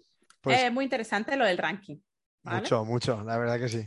y ya hemos dado bastante lo que, lo que, lo que creíamos, ¿no? Yo creo que ya hemos, eh, Guilla me ha hecho ahí un poquito del guion y creo que lo hemos respondido acertadamente, ¿vale? Eh, como para que el programa no se nos vaya infinitamente, eh, quizás hoy no profundizamos en ninguna, pero sí vamos a preguntar cuál es su mecánica favorita, ¿vale? A cada uno de los que están. Si quieren decir dos o tres, también vale. Y alguna rápida que no consideremos una Exacto. mecánica y que todo Ah, el mundo bueno. diga que sí. Vale, yo ya he dicho cinco. o seis que no considero. creo que ya hemos dicho alguna cosa que otra. A ver, aquí Ya. lo que me flipa es que es eso, que, que deck, deck pool and back building, pero mm, dice Draft. rolling y da- roll and Y también. y trabajador, eh, colocación de trabajadores con... O sea, no, es que no sé, Ya. está mal hecho. Esa es mi conclusión. Lo importante O sea, es que cuando para, vayamos para mí a... cuando... Habla, habla. Dime, dime. No, que yo para mí cuando hablo de mecánicas, yo siempre lo intento enfocar desde la toma de decisiones de los jugadores. O sea, cómo una mecánica influye en cómo tú actúas en el juego. Entonces, por ejemplo, la eliminación de jugadores, bueno, me influyen porque No quiero permite eliminarme. sacar- no, También pero- quieres hacer pero más sí, puntos pero que sí. los demás. sacar de la partida a ciertos jugadores. ¿vale? Entonces, me, me- me- me- me modula cómo yo tomo las decisiones. Entonces, cuando hay colocación de trabajadores, al final siempre es una gestión de los tiempos. De eh, tengo N acciones disponibles en este turno. Cuando vuelva a mi turno otra vez, seguramente no estarán todas las que me interesan disponibles. ¿Cuál es la que más me interesa hacer ahora? ¿Vale? Pues esto que se haga con un peón, que se haga con un dado o que se haga con lo que tú quieras, a mí no me afecta a la hora de decidir eh, qué acción tomo. Entonces, por eso la existencia de colocación de trabajadores con distintos tipos de trabajadores. Es la misma mecánica, solo con, con alguna variable más, pero sigo, sigo, sigo actuando de la misma forma. Y lo mismo pues, con el movimiento entre áreas, movimiento entre casillas. eh, hay. O lo de la tirada Sí, de dados y, y tirada de movimiento. mover. Claro, hay uno es que es movimiento en los Z y otro es movimiento en los Z hexagonales. Como cuidado que, cuidado que no es lo movimiento mismo. punto a punto, que yo la de movimiento punto a punto la entiendo, pero claro, digo, entre todas esas de movimiento, hay una que me encaja para lo de progresar en tracks. movimiento entre casillas, ya la tienes. O sea, no, no me metas que progresar en un track es una mecánica. Ya, ya, ya, ya. Pues nada, pues eso, decir cuál es vuestra mecánica favorita o, o las dos mecánicas favoritas o lo que quieran. Vale. Estaba, Mm. estaba apuntando mientras hablabais. No sé si que un juego tenga. No sé si considera una mecánica. ¿Ves? Es que ahora ya. Ah, ahora pues me yo- cuestiono yo hasta me quién sé- soy ahora mismo. Me sé las 191, las tengo aquí listadas. Yo te hago un control F. y ¿El te la componente carrera en un juego es una mecánica? Pues mira, actualmente esa la pensé y no. No. No, es una temática. Está metro- está- en la BGG está dentro de las temáticas, Sí, pero tiene más sentido como mecánica que muchas otras que hay. Claro, porque hay muchos que juegos que modular. al final te das cuenta de que son una carrera por llegar a. Y me gusta mucho esa. Yo pensaba que era un. Porque es una manera de ganar. Pero no- ¿no? normalmente Pero eso a lo mejor está, es- está li- listado como eh, final de partida detonado por los jugadores. Entonces, claro, normalmente una carrera, eh, se- el final de la partida ¿Y eso se es una cuando mecánica? alguien llega a la línea de mata. Me parece que es así, ¿no? Mira, a ver, sí, saca el sí. listado. Sí, sí, sí, sí, ese sí. Mm. Lo- por ejemplo, voy a buscarte un juego representativo de carrera como es el Rocketman, ¿vale? Y leemos cuáles son las mecánicas. Madre mía, me siento como... No le saques el Rocketman a dicho que la tenemos en Rocketman directo. representativa. Vale, pero que es el que se me viene. and? Clark. Lewis and. Clark. Iván, esto- and Clark. Iván, este es mi programa. El navegador, el navegador. Hostia, el- navegador no es una pues carrera que no sé quién me lo ha dicho por ahí, navegador. El navegador. No es una pues carrera. nada. Y eso es un final de partida detonado por jugadores, pero no es una carrera. Bueno, ¿cuál es? A buscarlo, porque Eh, me Lewis and Clark. loca. Lewis and Vale, Clark es Luis el- and es una carrera, claramente. claramente. Mira, el Lewis and Clark. el Vamos a dorado es una carrera. aquí. The Expedition, ¿vale? Eh, en teoría, ¿vale? Em, ah, puede ser esto. Tiene Open Drafting. ¡Ah, no! ¡Ah! Sí tiene, sí tiene, señores. Race, ¿vale? Perdonar, perdonar. Con Ajá. 1410 juegos. Es una mecánica, el Race. Así que, David, Carrera. eres de la minoría de 1410 juegos. He puesto como una de tus carrera. mecánicas favoritas. He puesto carrera, he puesto la mecánica. No tienen muchos juegos que haya jugado, pero cuando la juego me gusta, la de puntos de acción. Me gusta, Action Point. haya sí. puntos de acción. Y colocación de trabajadores o selección de acciones. No sé, es que no sé. ¿El Gaia Project qué es? ¿Una selección de acciones si- abierta, sin más? ¿O cómo se considera eso?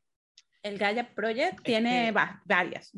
¿Selección de acciones? Sí, pero, pero aunque es posible que aparezca colocación de trabajadores, pero por las acciones que están en el tablero común. Que Ah, bueno, es claro, sí, colocación de sí, pero no se considera... Colocación de trabajadores no hay no la ningún tiene, tipo de bloqueo. Yo, yo me no la tiene, eso. pues debería tenerla, porque precisamente tiene espacios de acción eh, eh, No. con bloqueo y se que bloquean, pueden activar claro. todos los jugadores. Sí, sí, No. sí, sí. O sea, pues debería tenerla, más que el que- Ya, pero como es una Qué muy tema micro con el mecánica, imagino que la gente no la votará.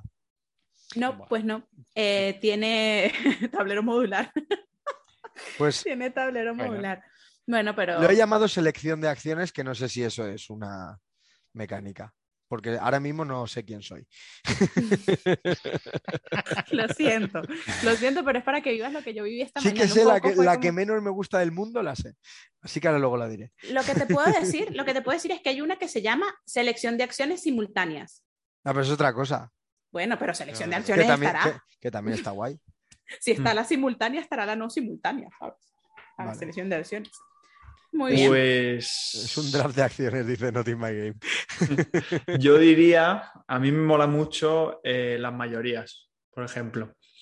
Como gran exponente, el grande, pues eh, me pegó muy fuerte cuando lo conocí en las levantadas y sería yo, si mi, mi juego ideal tendría eso, sin duda, vamos. Me había jugado al grande hasta, hasta estas últimas. O sea, en estas levantadas. Eh, no, las anteriores, las anteriores, Ah, vale, que vale. fueron, tampoco hace mucho, ¿eh? Fueron el verano pasado. en estas levantadas que ya no pudo ir, tú metiendo ahí el Es dedo en la verdad. Sí, sí, Es verdad, es sí, sí. verdad, es verdad, no me acuerdo. Pero Joder, sí, pero sí. han pasado muy cerca. Bueno, tú Mm. recuerda que Moon Noise y los los de Albacete en general no han jugado a Kingdom Builder, ¿vale? O sea, vamos a ver. Eh, Sí, sí. Tú vive, vive con eso, ¿eh? Vive con eso. Luego, por ejemplo, también diría que me gustan mucho las, eh, las subastas y, y las pujas y tal. A mí la alta tensión me, me turbo flipa. Eh, también está en mi top. Y porque me mola lo que se hace. O sea, el- es que el momento de coger las centrales y tal me mola. Luego lo que viene después, obviamente, con los recursos y tal, el cambio ese del orden de turno. Pero bueno. Y luego diría también. eh, cual- por ejemplo, no, no sé si sería una mecánica esto. Cuando al final de la partida tienes que. eh, cosas que te dan puntos, que cumple. ¿Ah, sí? No son Literal. contratos, pero. Ah, En no. plan, no sé si son contratos, es que no sé cómo llamarlo. Bonificaciones de final de partida. Sí, fin- Y Kingdom. Kingdom Builder, las tres cartas de objetivos de final de partida.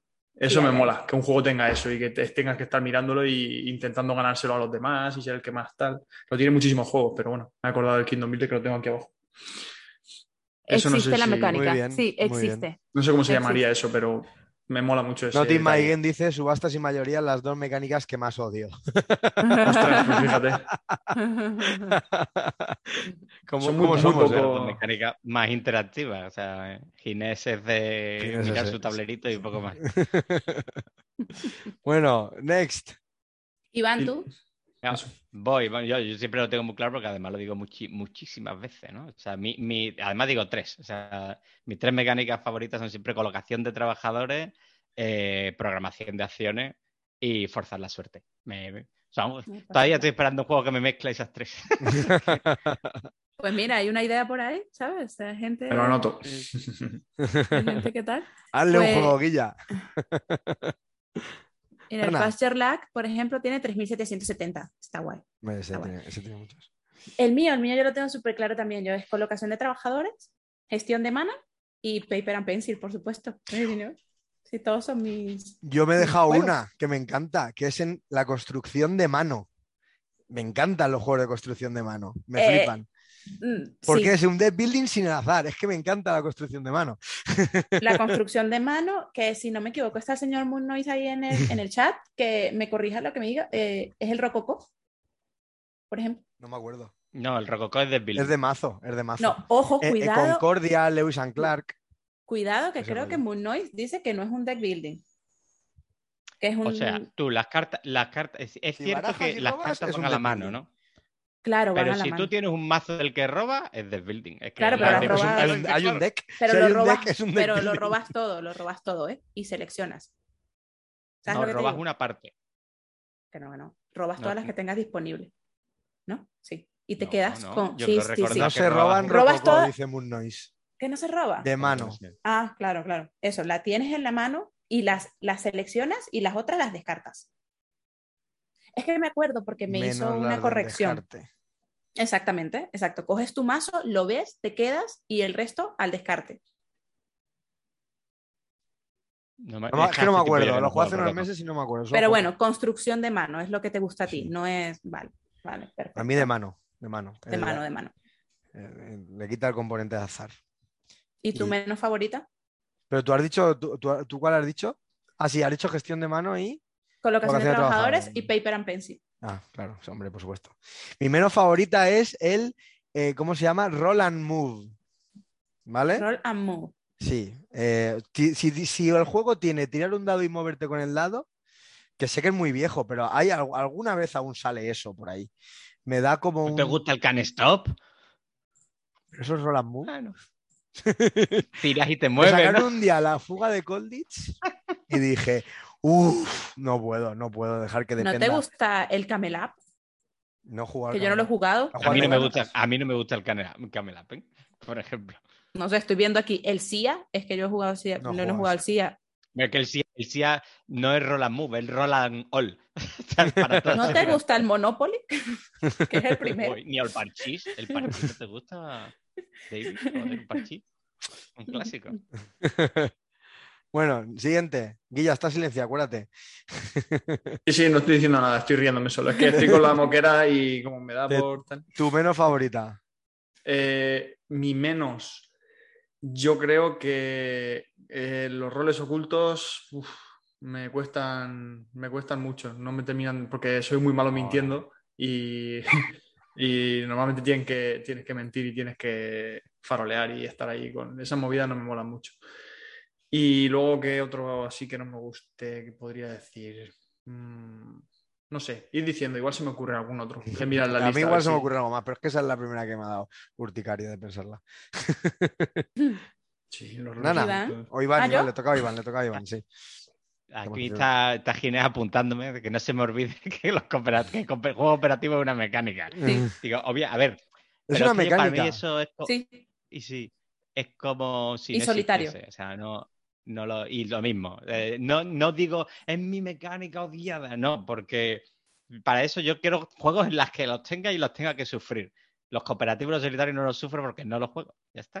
Ya, directamente. Para mí es, es como no existiesen. No, para mí es la eliminación de trabajadores. Cuando un juego tiene eliminación de trabajadores, muy bien tiene que estar hecha para que no me moleste. ¿De trabajadores o de que jugadores? Eh, de, de jugadores. Ah, vale, digo, Ah, yo es que-. De trabajadores. claro, yo que- Eliminación de jugadores.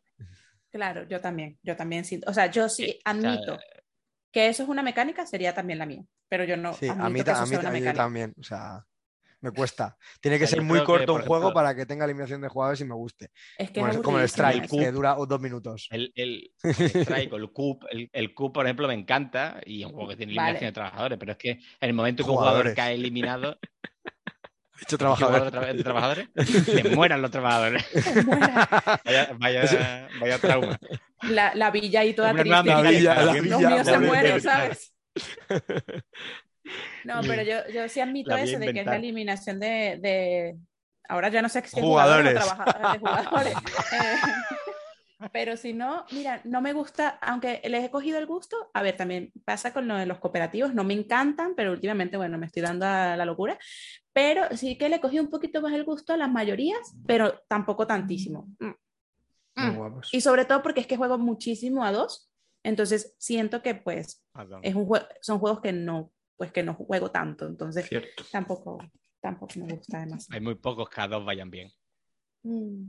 Luego, eh, yo por ejemplo, sí que a mí, mm, quiero decir, no juego mucho de eliminación, pero a mí me en- encanta muchísimo el Nemesis. Y el Nemesis tiene una eliminación y te puedes quedar una hora sin jugar. Pero bueno, también te añade un mecanismo, un mecanismo de que tú controles a los, a los aliens y puedes estar haciendo cosas durante la partida. Pero yo creo que, no sé, o sea, es que no tendría sentido que no te puedas eliminar en un juego como el Nemesis. O sea, es tan te lo pide. O sea, valora cada movimiento que haces y si has tenido mala suerte y te ha salido, pues te jodes. Y te echas unas risas y A se ver la tele y a mirar Instagram. Bueno, yo digo, claro. Voy a decir la-. Las cuatro partidas que he jugado, nadie se ha eliminado eh, a mitad, o sea, está ajustado para que. Pero te puedes morir, sí te puede pasar que la cagues o que hagas una burrada muy gorda que no tiene sentido que hagas, pero que la hagas porque te quieres echar las risas, pues te mueras antes de tiempo. Pues, pues eso quiere decir que no es una mecánica, sino en este programa le dimos submecánica, porque ¿sabes? no va de eso, entonces Vale. es como una submecánica. Y a mí, el, por ejemplo, eh, que tenga eliminación de trabajadores, pero ese, ese juego que cuando estás jugando, De sabes que De, está... de trabajadores. O, o- o es destruido, o es destruido la mente. Hemos, eliminado, hemos creado una nueva mecánica. Te has metido en mi mente. El caso está en que, bueno, si tiene eliminación de jugadores, vale, pero en ese juego, ese tipo de juego que te puede pasar en cualquiera, con cualquier mecánica, submecánica, cualquier, lo que sea, que sabes que estás perdidísimo. Yo tengo la, la memoria así de vivir a mi amigo Kuro, con el que juego mucho, de jugando un alta tensión. Él sabía que no tenía ningún tipo de posibilidades. Habíamos jugado un welcome antes y se puso a hacer camisetas hawaianas con, el, con las hojas del welcome. Y esa fue toda su participación en los últimos minutos, bueno, quizás minutos, quizás una hora de, de, la alta tensión porque ya no había nada. Entonces no hay eliminación, pero indirectamente él estaba como súper defraudado con la vida y nada, se puso a hacer, pero yo decía, nada, en el Nemesis, pues agarras una hoja, te pones a hacer naves, origami, lo que, Claro. lo que te venga. pero bueno. Pues, pues mira, en el, mira, en el, en el te puedes retirar y yo eso lo he visto en una partida. y yo lo he llegado a ver.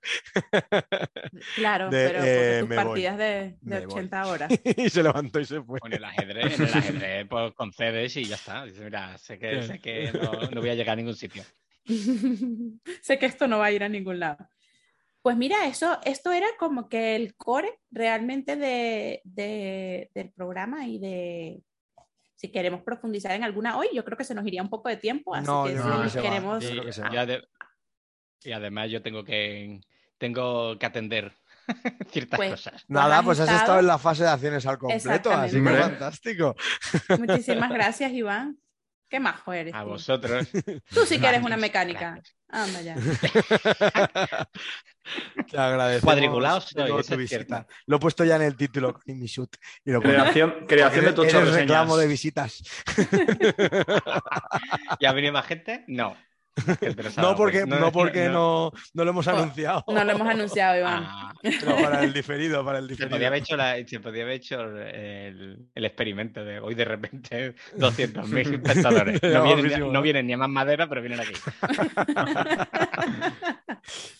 Pues nada, Muy bien, muchísimas pues nada, gracias. muchas gracias. Venga, que vaya muy bien, Iván. vosotros. Venga, Chao. Chao, chao. Bueno, eh, aprovechamos y hacemos. A ver qué le saqué. Aprovechamos y, y lanzamos la encuesta ya que siempre dejamos para el final, porque tiene sentido. Pues, ay, un momento. Eh, estoy hablando para ocupar tiempo. Hay que poner música de ascensor. Bien, sí.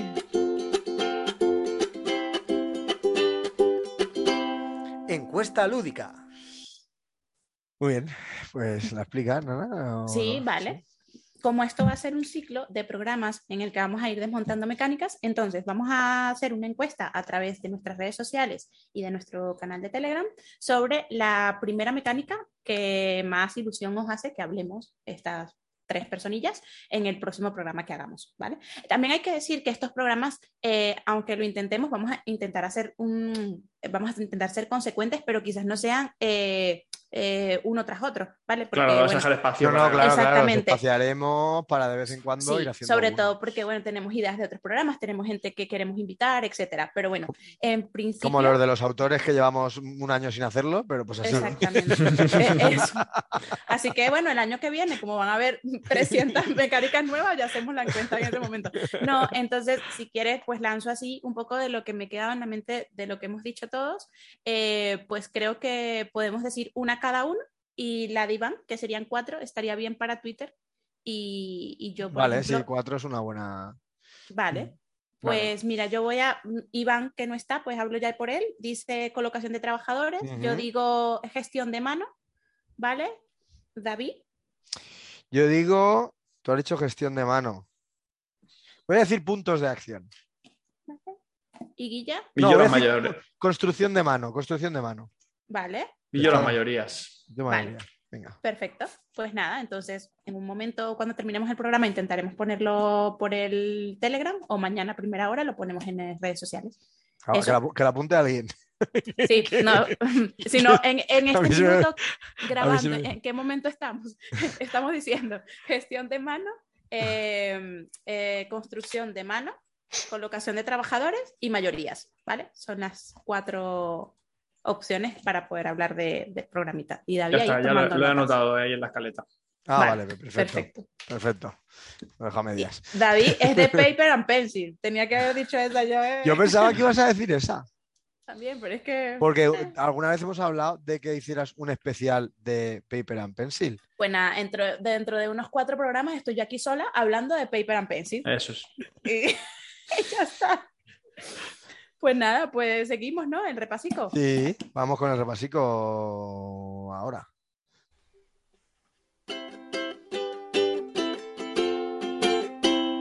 El repasico. Pues nada, vamos a comentar partiditas, partiditas, partiditas. ¿Quién Bueno, quiere, quién quiere Decir comenzar? que nos hemos puesto algunos las pilas, otros las llevan puestas desde hace años. Y No quiero señalar. Yo la tengo abajo. Ah. Y nada, la verdad es que, bueno, yo estoy contento porque, eso siempre lo digo, tengo varios frentes abiertos y cada vez que me junto con distintas personas, pues voy probando cosas distintas y me mola mucho. Entonces, pues bueno, voy a mencionar solo mención de las cosas que he probado así nuevas y que tal, y luego pues si acaso hablaré de uno de los dos que he puesto porque creo que se va a hacer muy largo hablar de los dos, sobre todo de uno de ellos. Así que bueno, voy a mencionar que probé el Mondrian de, de Yamadais, que no lo conocía, mi compañero Narciso se lo llevó al departamento y lo pude probar, me pareció una chorrada a nivel, o sea, súper sencillo, pero que es muy gracioso y, y que seguro que con más gente gana, es verdad que lo jugamos a dos, pero bueno, me, me gustó, me pareció guay y tenía ganas de, pues eso, de ir tachando de gente de autores españoles y tachando juegos, que no he jugado casi nada de nadie. Yo soy El misión- a fuego del Mondrian. Sí, lo sé, lo sé. el Misión Marte lo probé de la serie de Misión ta, ta, ta, de Zacatrus y me pareció un puzzle muy curioso, pero muy poquita cosa como juego. Es decir, creo que es muy fácilmente agotable porque es- son unas cartas y tienes que ir formando pues, el requisito de unos dados que te salen y muy poquita cosa, pero guay, divertido de jugar. Luego jugué, yo no sé si vas a entrar en profundidad en alguna partida de navegador o de Keyflower, pero bueno, son los dos juegos que probé en este fin de semana que estuve allí en Elda y, ambos me gustaron mucho. Me gustó más el navegador quizá, a pesar de la peguita esa de lo de final de partida que ya hemos comentado, que bueno, que al final tiene un cierre un poco... eh, que depende de lo de que se cierre la partida, lo que. o sea, Pero ¿por qué no? por qué- ¿qué, qué vas a comentar? ¿Otro en profundidad? O Sí, sí, uno solo en profundidad, es mi intención. Y, y entonces navegador y Keyflower, pues no quiero profundizar en ellos porque no me acuerdo de muchas cosas, eh, tal. Y bueno, me pareció súper chulo, o sea, un aroma viejuno y muy chulo, me moló bastante, sencillito, de- del corte que sabes que a mí me mola, que sabéis que a mí me gusta, de poquitas reglas, poquitas cosas, pero con su enjundia. Y Keyflower igual. Eh, Keyflower mm, igual me parece un poco más necesitas otra partida aquí, Flower? Sí, sí, porque bueno, me parece feo como un pie, la verdad. No me gusta que la loseta entera esté llena de cuadritos con cosas, pero a nivel mecánico me pareció original. No había jugado algo así de ese tipo. Me pareció chulo y tal. ¿Y ¿Te gustan las subastas? ¿Eh? Efectivamente, tiene cositas, por eso son juegos que me han gustado mucho los dos, la verdad. Ah, bueno, y luego la segunda al Teotihuacán, que hacía seis meses que no le dábamos y no la pudimos terminar, pero estaba haciéndolo súper bien y estaba súper contento con la partida. Y me parece un juegazo, la verdad. Me apetecería jugarlo más veces. Ya está. Yo quiero hacer ese repasillo así por encima, comentamos otras cosas y ya luego me meto a hablar de uno. Vale. Bueno, voy a, voy a hacer, voy a hacer algo parecido. Voy a hacer un comentario y es que me quedé de Rodríguez. Para que no sepa lo que es quedarse de Rodríguez, es que mi, señora se fue de despedida soltera y tenía el fin de semana para mí y sin planes. Así que dije, me voy a montar un fin de semana lúdico porque como, como viene llorado por aquí y por las redes sociales, eh, llevo una sequía lúdica muy importante últimamente. Dije, me voy a montar un fin de semana de jugar a saco. ¿Qué pasa? Que empiezo a moverlo y no, se llenaba el fin de semana de cosas. no había manera de conseguir partidas todos los días. Pero al final lo conseguí. Porque el viernes jugué online. El viernes jugué online con Not in My Game, que está en el chat, y con Inma de las levantadas. Y nos jugamos cuatro partidacas en una tarde a BGA, maravillosas, en el Discord de las levantadas. eh, como las sesiones de hace tiempo del club, que no hacía yo una de estas. Y jugamos eh, en un Arnak, un Russian Railroads al básico, un Gaia Project y un Marco Polo 2 eh, buenos cuatro euros a gustico que nos quedamos ese día. Llegué, terminé cansado y todo, dije, oh, qué gusto, menos mal que me animé al final a jugar online, ¿no? Luego tuve, luego tuve la visita de Guilla el sábado, que como ha comentado él, bueno, primero jugamos a Planeta Desconocido, que lo trajo él, el Kickstarter. eh, navegador Keyflower y ya se fue y seguimos un par de partidas más. Jugamos a 51st State, que no jugaba desde que jugué con Nana, que creo que lo comentamos por aquí, y al Castillo de Borgoña, que en físico hacía mucho que no jugaba. Eh, había, online sí que, juego, de vez en cuando alguna rápida en BGA y tal, y, y no. Y, eso, eso fue con alguno de mi grupo de juego y luego se incorporó un, mi primo, mi primo que no se escucha eh, y con el que, que, se está iniciando a, a, los juegos. Bueno, en realidad están bastante iniciados ya, se está iniciando si comparamos con el, con el nivel de locura que llevamos aquí nosotros, pero ellos son gente que juega a menudo y que tiene sus colecciones, ¿no? Eh, y se, de hecho, eh, él se vino el, el sábado por la tarde y jugó a, a 51 Estrella y el Borgoña lo jugamos él y yo solos. Y al día siguiente vino él con gente de su grupo de amigos y al final jugué todo a juegos de ellos y, yo les expliqué a ellos el Race for the Galaxy. O sea, jugué al Ten, que es un filler que ha sacado de Beer creo que bastante recientemente, eh, Race for the Galaxy, el Seven Wonders Architects, eh, Adele, o sea, que iba a decir he pecado de un poco. A ver, es un, es un, euro temático, pero es muy de lo que estabais hablando, ¿no? Y Parks, con la expansión, que lo habéis comentado aquí alguna vez. Entonces me he desquitado, que me he quedado la mar de a gusto y he estado todo el fin de semana, desde viernes por la tarde hasta ayer por la tarde, jugando y jugando y jugando, que para, para comer, para pasear a las perras y para darme una ducha y fregar los platos. No me ha dado la vida para, para mucho más. Así que ha sido eh, después de los monos y cristianos y de la sequía lúdica, ha sido como muy eh, vigoroso todo. Hombre, ya tocaba. guay. Sí. Muy bien. Pues que continúe Ana y nos cuente algo ella. Si quieres hablar de un juego directamente, porque tú como puedes decir, juego sin planear 14 partidas. Sí, el fin de. No, pues sí, yo, yo también hago así un poquito de, de, lo que he jugado. Bueno, ya he dicho que me he metido en este, en este tema de, eh, de mansiones y de el chulo y tal. También he jugado el Perseverance, que, que bueno, quizás hable un poquillo ese lo, de... Ese lo comentarlo. sí, hable un poquillo de él, pero es que también he jugado el Mille Fiori, entonces también... A ese también tienes que hablar. Está, está guay. Esos dos Sí. los comentas. Sí, eh, bueno, he repetido el array de cartas, que, que eh, si, si me ven así un poco tontada, es que se me quedó ahí en la mesa cuando lo jugué. el Medio cerebro, cerebro. ¿no? Qué locura de ese juego, macho. Eh, Locura, y no, no me quiero imaginar, obviamente, el juego de verdad, como dice Palermo, el juego de verdad, el juego grande. Eh, he comprado y he jugado la primera aventura del Welcome to the Moon, que todavía no he empezado la campaña, pero he probado la primera aventura, muy chulo. Eh, y he jugado cositas nuevas como el Nakum, por ejemplo, que es un juego bastante pequeñito que salió hace poco. No, no tengo mucha información de él, después a, hablaré un poco. El Dive, no sé si recuerdan, que es un juego que es como un arrecife, entonces tienes que, Sí, sí, de sí. habilidad, de agilidad visual y tal. Bueno, malísima soy. Eh, y he jugado el Tabernas de Valfonda, ¿vale? Que, que lo probé eh, hace poco. Tuve la oportunidad de jugar con, con Miriam y con Byron, que es unos chicos con el que estoy metida en, un, en, un- en el Endless Winter y, y que, bueno, casualmente nos encontramos en la tienda donde compramos ambos. Y, y nada, pues he ju- rejugado también, he jugado el Estelar, el Billón de Sang, intenté hacer como que una tarde eh, temática de juegos espaciales donde Qué estaba, sí, donde estaba el Welcome to the Moon, el Billón de Sang, el Estelar, jugué un Terraforming Mars en una hora antes de comer, fue como que ¡ah! En una hora. Sí, una hora duramos, una hora, una hora y 18 minutos en el Terraforming Mars y nada, y la partida de ayer, el Billón de Sun también duró una horita nada más y muy satisfactorio, la verdad, eh, las cosas nuevas que estoy todo. probando. Ah, y he probado dos, dos personajes del, de la expansión del Arnak. He jugado con, con la señora que lleva la cetrera, creo que se llama, y he jugado con el capitán, que creo que son como los más básicos. Y, ah, y he jugado con un, un nuevo track de investigación, que creo que es el track de, de la serpiente o del mono, uno de los dos. También bastante chulo. ¿eh? A Qué le guay. guste el Arnak, es lo, yo creo que lo dijo Dani el otro día, a quien le guste el Arnak va a gustar las expansiones, a quien no le guste el Arnak no le va a convencer con las expansiones, así tal cual. ¿eh?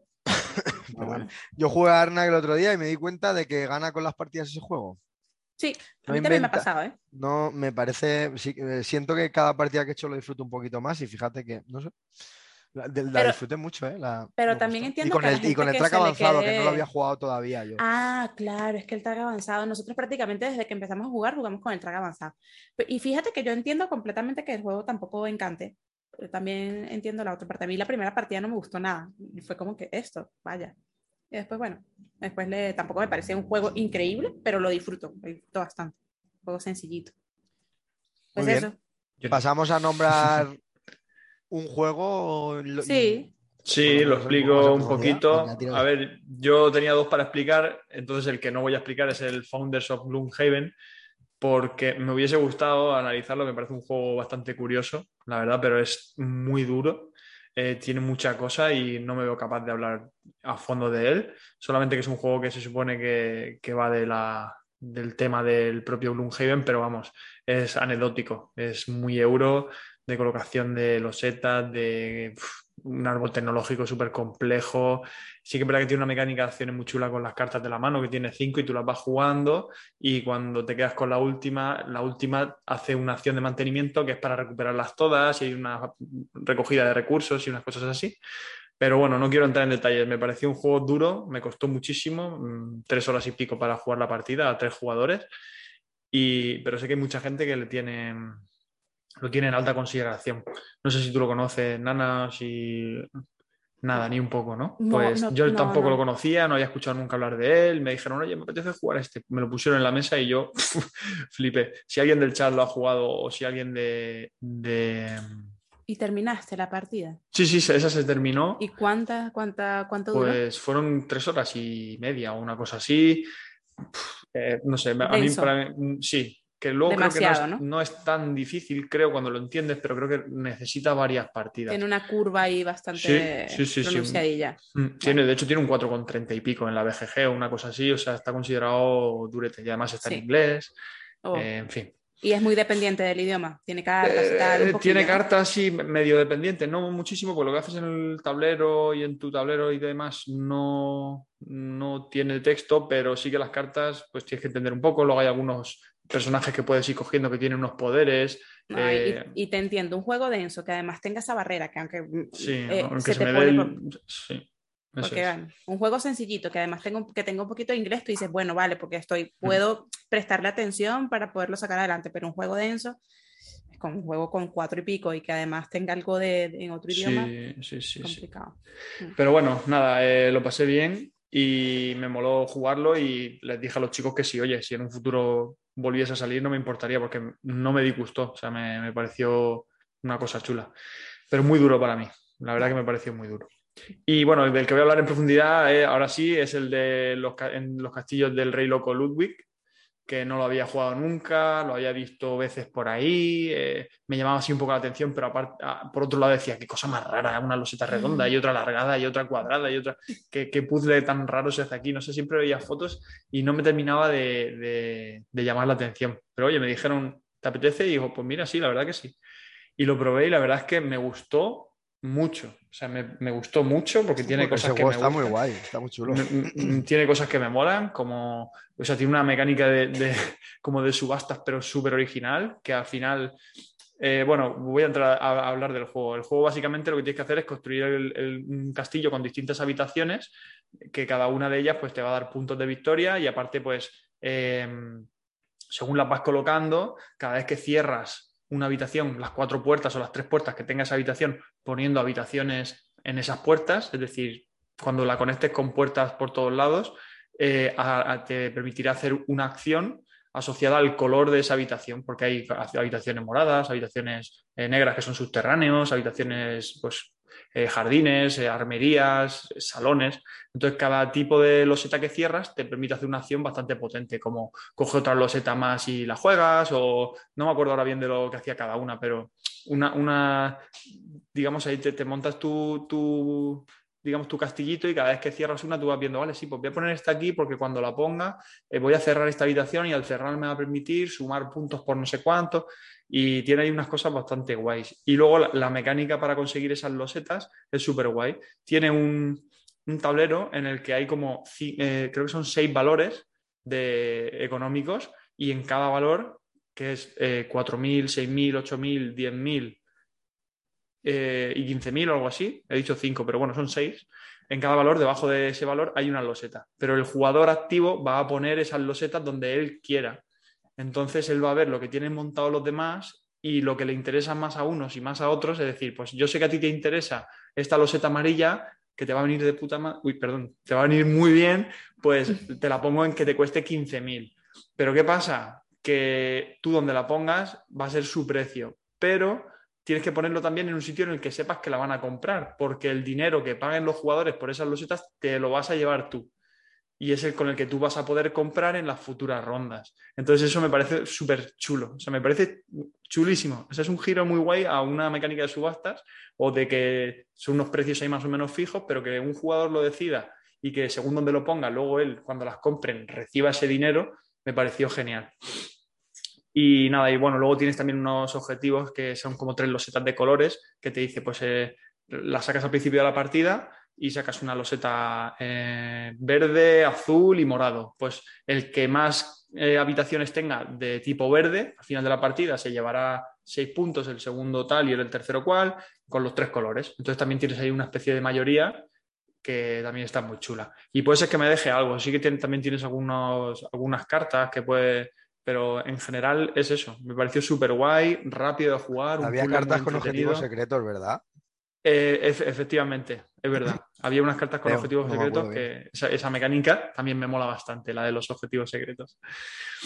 Y, y muy chulo, o sea, me pareció súper chulo. Eh, feo, porque la verdad es que tú lo ves puesto en la mesa y dices, Dios, qué cosa más rara. El tablero es como mm. así, como con varios módulos y forma como un triángulo, con un, track así haciendo una serpiente abajo. Eh, no sé, es todo como, pero a, nivel mecánico y es súper disfrutón, súper chulo, no es difícil para nada.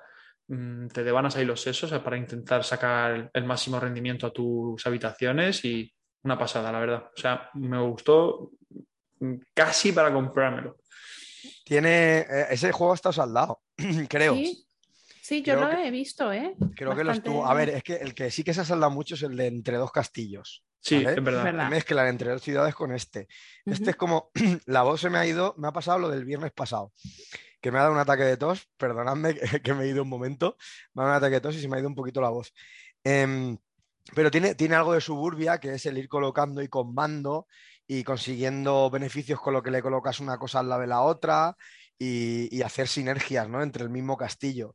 Y tiene un sentido temático, ¿no? Que es que, no, claro, no vas a poner, yo qué sé, la cocina al lado del dormitorio. A la cocina le viene bien ponerlo al lado del salón. Eh, todas las habitaciones que comban con otras habitaciones tiene un sentido temático en el juego y te estás haciendo un castillo, que es lo que estaba diciendo, anotando, que se hace un castillo y da gusto construir algo así, pero es que con un sentido, ¿no?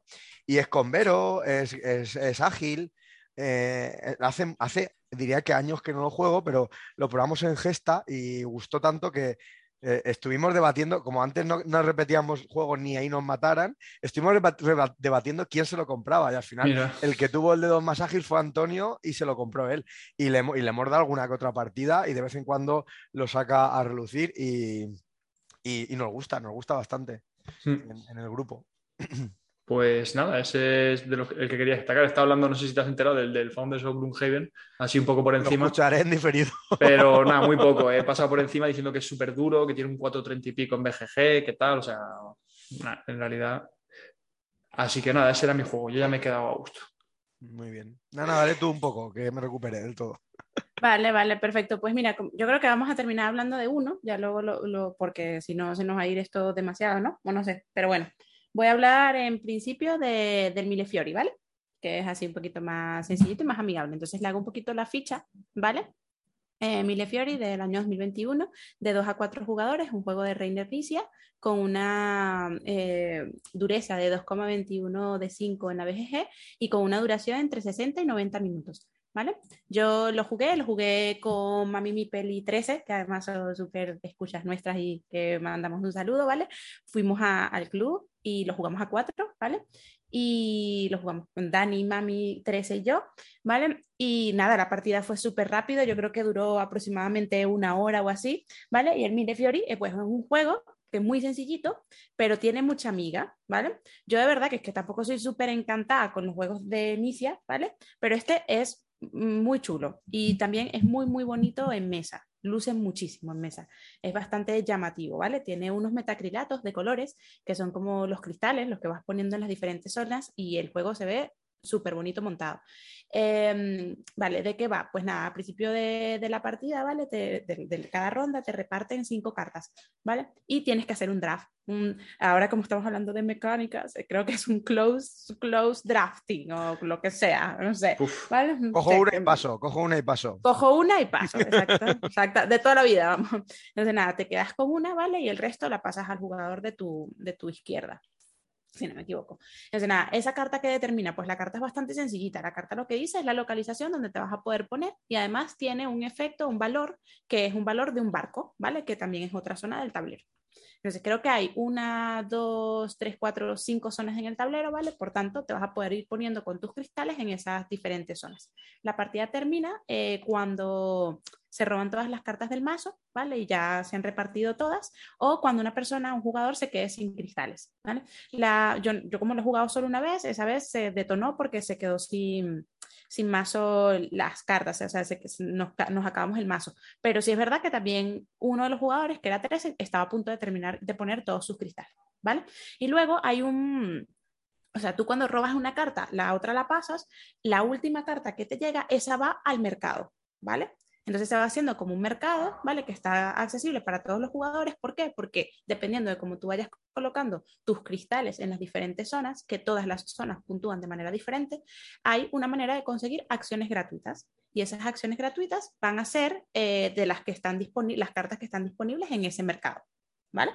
Entonces, es, mm, es un juego, mm, bueno, es muy sencillo porque lo que tú tienes que hacer es coger tu carta, te dice, en la zona morada, pues por ejemplo, la zona violeta es una zona que te va a puntuar por todos los cristales que tengas, que tú logres colocar adyacentes entre ellos. Y esas zonas van a tener una puntuación. Entonces tú puedes poner el primero, que es un 2. Si luego las otras personas te dejan, porque obviamente y te salen a ti cartas en la ronda que vas a poder jugar una carta morada y si te interesa, pues pones la segunda. Como están adyacentes, si, ese, si esa localización tiene un 3, te vas a llevar el 3 y el 2, porque tu cristal estaba antes puesto en el número 2. Y como tienen adyacencia, entonces te llevaría 5 puntos. Pues Dani por, se fue por allí y nos sacó muchísima ventaja en la partida porque hizo prácticamente, no le cortábamos la adyacencia, porque es un tema, es súper curioso, porque claro, tú quieres cortarle a esa persona, pero también te interesa a ti algo. Entonces dices, joder, es que voy a perder un turno para ganarme, por ejemplo, eh, dos puntos para quitarle la adyacencia a esta persona, pero yo voy a dejar de hacer cosas que para mí son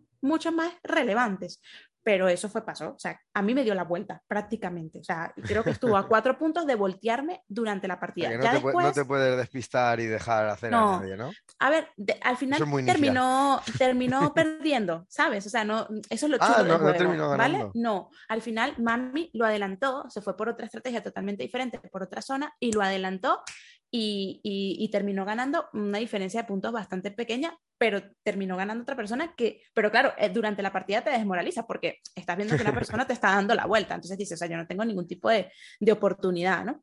Y, bueno, eso, pues todas, y además, dentro de cada una de las zonas, además de puntuarte, por ejemplo, la zona dorada te puntúa por tus cristales adyacentes y además, eh, cuando termines de, normalmente cuando termines de completar eh, como, como unos triángulos, ¿vale? Si están adyacentes, te dan una acción gratuita. Entonces, claro, es un juego muy combero, tienes que ir buscando el combo, tienes que ir colocando tus cristales de manera que te den acciones gratuitas, que estas acciones gratuitas te hagan a, hacer otra acción, que esa acción, te, claro, como no tienes límite, tú puedes ir encadenando eh, acciones gratuitas infinitas.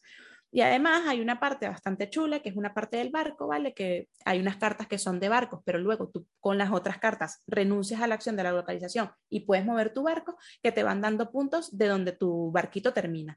Y ese track de abajo también te dan acciones gratuitas, ¿vale? Y para terminar y hacer el juego bastante más completo, tienes un tema de, cumplir objetivos por zonas. Entonces, por ejemplo, en esta zona morada, que es la que hablamos, que te vas poniendo y vas ganando puntos de acuerdo de las adyacencias de tus fichas, pues vas a ganar, eh, primero, si tienes colocado eh, tres fichas en diferentes números, es decir, por ejemplo, tienes una ficha en el 2, una ficha en el 3, una ficha en el 5, que esos son puntos de victoria al final, no necesariamente adyacentes, ya te dan una acción gratuita. Luego, si tienes colocado hasta 5, o sea, cinco fichas en números diferentes, o sea, tienes el 10, el 1, el 2, el 3 y el 5, por ejemplo, te llevas otra acción gratuita. Y además, si logras em, colocarte en cada uno de los números diferentes, te llevas una mayoría, ¿vale? Entonces la mayoría son 20, 15, 10 y 5 puntos. Entonces, claro, también tienes que ir buscando qué es lo que te interesa más. Todas las áreas tienen mayorías, ¿vale? Y todas son diferentes. Por ejemplo, en la primera área, que es la dorada, te dan las mayorías si logras estar en los cuatro tipos de, de losetas diferentes. En las otras te dan la mayoría si logras estar, por ejemplo, en la de los barcos, logras estar en los diferentes bienes. Entonces, todas tienen como una mecánica muy pequeñita, se asemejan, obviamente, no es ah, súper asimétrico, ¿sabes? Dentro del, dentro del tablero, pero todas vas buscando como decir, vale, me quiero lanzar por aquí, aquí hay una mayoría y esta mayoría me interesa. Entonces, porque te puedes llevar hasta 20 puntos, ¿sabes? Y hubo una cosa, una pifia en la partida, que ahí sacó partido 13, em, porque hay una zona que es la de los barcos, que te vas colocando por diferentes bienes. Y entonces, claro, te conviene, puntúas de acuerdo a la cantidad de personas que haya en la columna. Entonces, claro, a ti te interesa ir a la columna donde haya más gente. Pero, ¿qué pasa? Que si te vas a la columna donde haya más gente y te colocas mucho tú, ya luego no vas a poderte colocar en las, en las otras columnas que son las que te dan la mayoría. Entonces ahí mm, yo tranqué, por ejemplo, una columna que es de pendientes, eran pendientes, ¿vale? Entonces yo tranqué esa columna, me puse mucho para puntuar mucho, pero ya luego nadie tenía la posibilidad de ponerse allí para lograr la mayoría, porque yo ya había prácticamente ocupado toda la columna. Y a mí me resultó muy difícil luego ponerme en todas las demás, porque ya renunciaba mucho a esa acción, me iba por otras cosas. Entonces, súper, súper Em, como gustoso, o sea, terminas de jugarlo y dices, oye, qué guay, me he echado una hora de partidita, muy chula, mucha interacción, tienes que ver muy bien qué cartas le pasas a tu, a tu, a tu rival directo, que realmente es el que tienes al lado, porque yo decía, vale, yo le quito la carta a Dani morada, pero es que si 13 que estaba al lado de él le da una carta morada, pues es que estoy haciendo la tontería, ¿sabes? Porque es que Dani justamente estaba a mi lado derecho. Entonces, para que a él le llegaran mis cartas todavía faltaba mucho. Entonces, tienes que estar muy pendiente. También no te da la vida, ¿eh? Estás como que buscando tu, tu lo que sea óptimo para ti, como para también cosas que hacer, ¿no? Claro, Mucha variedad. claro, como también para estar pendiente de no darle la carta que necesitaba Mami, que era justamente la persona que yo tenía a mi lado izquierdo para que no puntuaran más pero muy chulo, la verdad. Y yo creo que, que, por el precio que tiene el juego merece muchísimo la pena. Es totalmente independiente del idioma. Así que va a salir en castellano de todas maneras en julio. Va a salir en castellano por Debir. Eh, y yo creo que, bueno, que sí, porque sí, bueno, no sé, las piecitas de metacrilato pueden ser caras. Estuvo de ofertón en una web alemana que lo llegaron a pasar, pero en ese momento a mí me pilló que no, que no tenía solvencia. Ya, pero ya, lo tengo ya. en el radar desde hace mucho tiempo y, ca- y cada vez Suena que chulo. oigo a la gente hablar muy bien de, de lo que consigue en el tablero, que es lo que a veces Sí. se nos olvida, Sí, ¿no? no, y esa, esa interacción no, no es una interacción a maldad, es una interacción porque se tiene que dar, que a ti, a mí, eso, yo creo que estamos más cómodos con ese tipo de interacción. Y, y no sé, la verdad es que muy, muy satisfactorio y, y muy chulo. Eso sí, a dos, mm, ese juego pues, no tiene, o sea, pierde mucho la esencia, pierde mucho la esencia porque además no bloquea. Imagino. ¿vale? No bloquea zonas. Entonces, claro, al no bloquear zonas, al no bloquear localizaciones, al no bloquear los zetas, pues tienes, tú te vas, tú para Cuenca y yo para otro lado, ¿sabes? O sea, y tan Es de, es de los 2 a dos. 4, Es de 2 a 4. pero de de dos a 4, básicamente, ¿no? Sí, yo creo que jugando a 3 también puede molar, pero a 2 no. Bueno, de hecho, Mami lo había jugado a 2 y no le había. O sea, se sentó a la partida y dijo como que, ay, a mí no me moló tanto. Y cuando lo jugó a 4 dijo, claro, es que es otro juego. Claro. Es que así es que tiene sentido. Pues, Mille Fiori, Reina Eunicia, 2021. Vamos. Vic. Muy bien. Lo ha vuelto a hacer. La verdad que está muy chulo, ¿eh? Muy chulo y muy bonito. Bueno, yo no sé de qué hablar. Voy a, voy a hacer un barrido de las cosas pequeñas, porque sí que hay uno del que creo que es el más interesante de hablar, de los que he comentado, ¿no? Eh, eh, Ten es un filler de mezcla de forzar la suerte con unas pequeñas subastas y unas colecciones que tienes que hacer unas escaleras. Es que me parece una caja un poco grande para. O sea, estoy acostumbrado a las cajitas estar de amigo del Bonanza, de la Bluxen, de... y dices, coño, esto podría haber estado en una caja del no gracias, ¿sabes? Porque es un mazo de cartas. Parece que al final tiene unas fichitas monas, no sé qué, ya sabéis. Pero el juego está divertido. El juego me, me pareció bastante divertido y me, y me echaría otra con la copia de otro. He jugado muchas cosas que jugaría con la copia de otro este fin de semana. Em, jugué a Planeta Desconocido, que creo que habló Guilla de él ya. Eh, sí. En el programa. Hablaste, claro, es verdad, si Sí, hablamos sí. de lo que habías hablado en el programa. y me pareció un juego muy entretenido. Me gustó más de lo que pensaba que me iba a gustar. Está muy chulo cómo comban los tracks que vas subiendo mientras colocas las piezas, el puzzle que te tienes que hacer, cómo te va apretando en ciertos momentos. A la vez tienes que estar pendiente que si no te tienes que descuidar de una cosa, de otra. Eh, me gustó para jugar con la copia de Guilla, está muy bien, porque es muy caro el juego. Sí, sí, sí.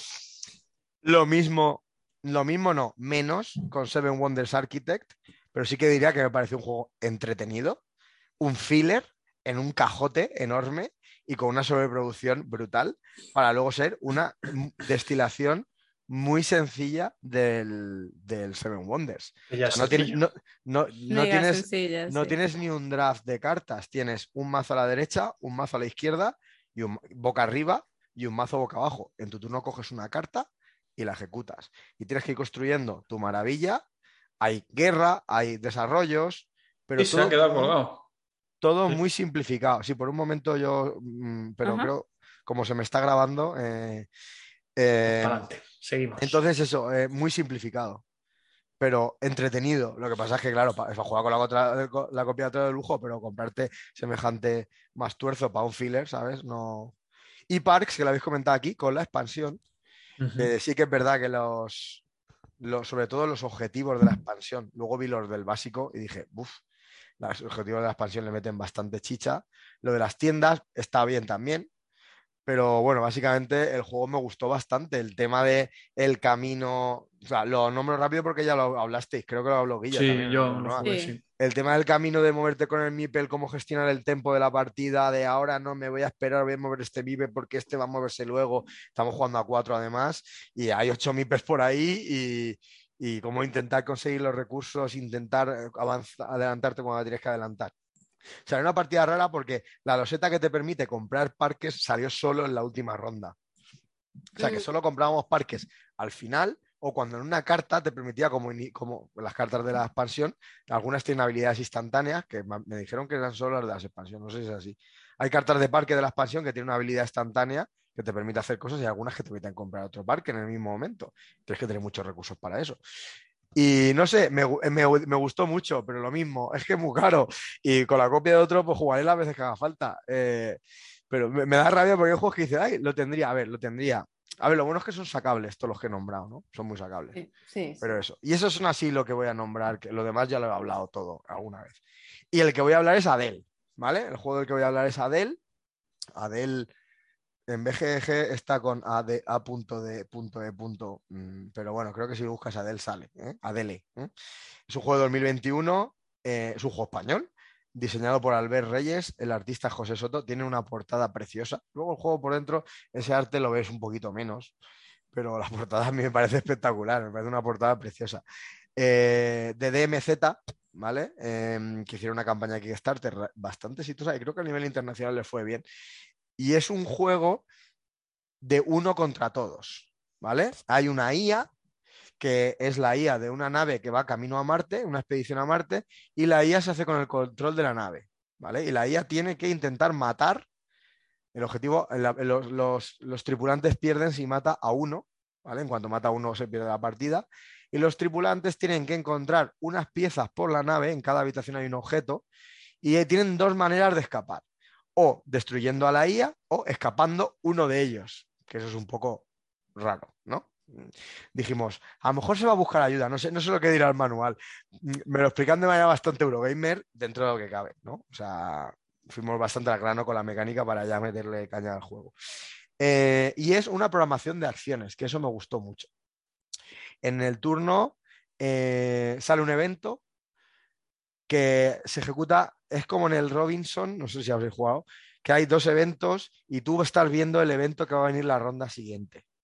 Entonces, lo primero que se hace es poner el evento que ya habías visto la ronda anterior como el evento activo y ejecutarlo y voltear la carta superior del mazo que mostrará el evento de la ronda siguiente. Eh, entonces, se hace eventos, se programan acciones que te pueden mover, cerrar puertas, ejecutar la acción especial de una, de una habitación o utilizar, con, la acción especial se puede hacer varias cosas, que es la que más puntos de acción requiere, eh, mm, coger objetos del suelo y utilizar objetos. Entonces tienes que buscar eh, los objetos que, te, necesitas para, o para destruir la IA o para escaparte de la nave. Entonces, programas, la IA hace su turno, que la IA tiene un tablero con una, con, con una bolsa que tiene unas losetitas, unas fichitas, que tiene distintas acciones que la IA puede hacer para putear a los tripulantes. Y aparte tiene un mazo que muestra distintas habitaciones y alguna acción especial. Y luego tiene unas fichitas de habilidades tochas. Entonces, ¿qué hace la IA? La IA tiene una serie de puntos de acción que los utiliza para... Está muy chulo el tablero de la IA porque tiene, si empieza a acumular muchas acciones del mismo tipo, se van encareciendo. Y cuando quedan pocas de ese tipo, salen más baratas. Entonces tiene que gestionar sus puntos de acción bien. Pero está atado a las cartas que, está atado a las cartas que tiene eh, en la mano, porque le permiten hacer unas cosas u otras en ciertas habitaciones y puede poner, puede mm, prenderle fuego a la habitación, cerrar puertas, espiarte y ver qué objetos tienes, porque ella, eh, porque la IA no las ve. Em, eh, bajar el oxígeno de una habitación, destrozar un ordenador o una computadora, como, infectarlo. Y entonces va puteándote todo lo que puede y más. Luego tienes habilidades gordas que es como que el fuego hace más daño. Te cierro todas las escotillas de la nave porque tú puedes salir fuera. y, te va haciendo cosas que te, que te impiden. Además, en los eventos a veces caen impactos de meteorito que tienes que arreglar, ¿vale? Entonces al final estás buscando los objetos sin que la IA se entere de dónde eh, están ni quién los tiene. Hay unas habitaciones donde hay que ejecutar esos objetos.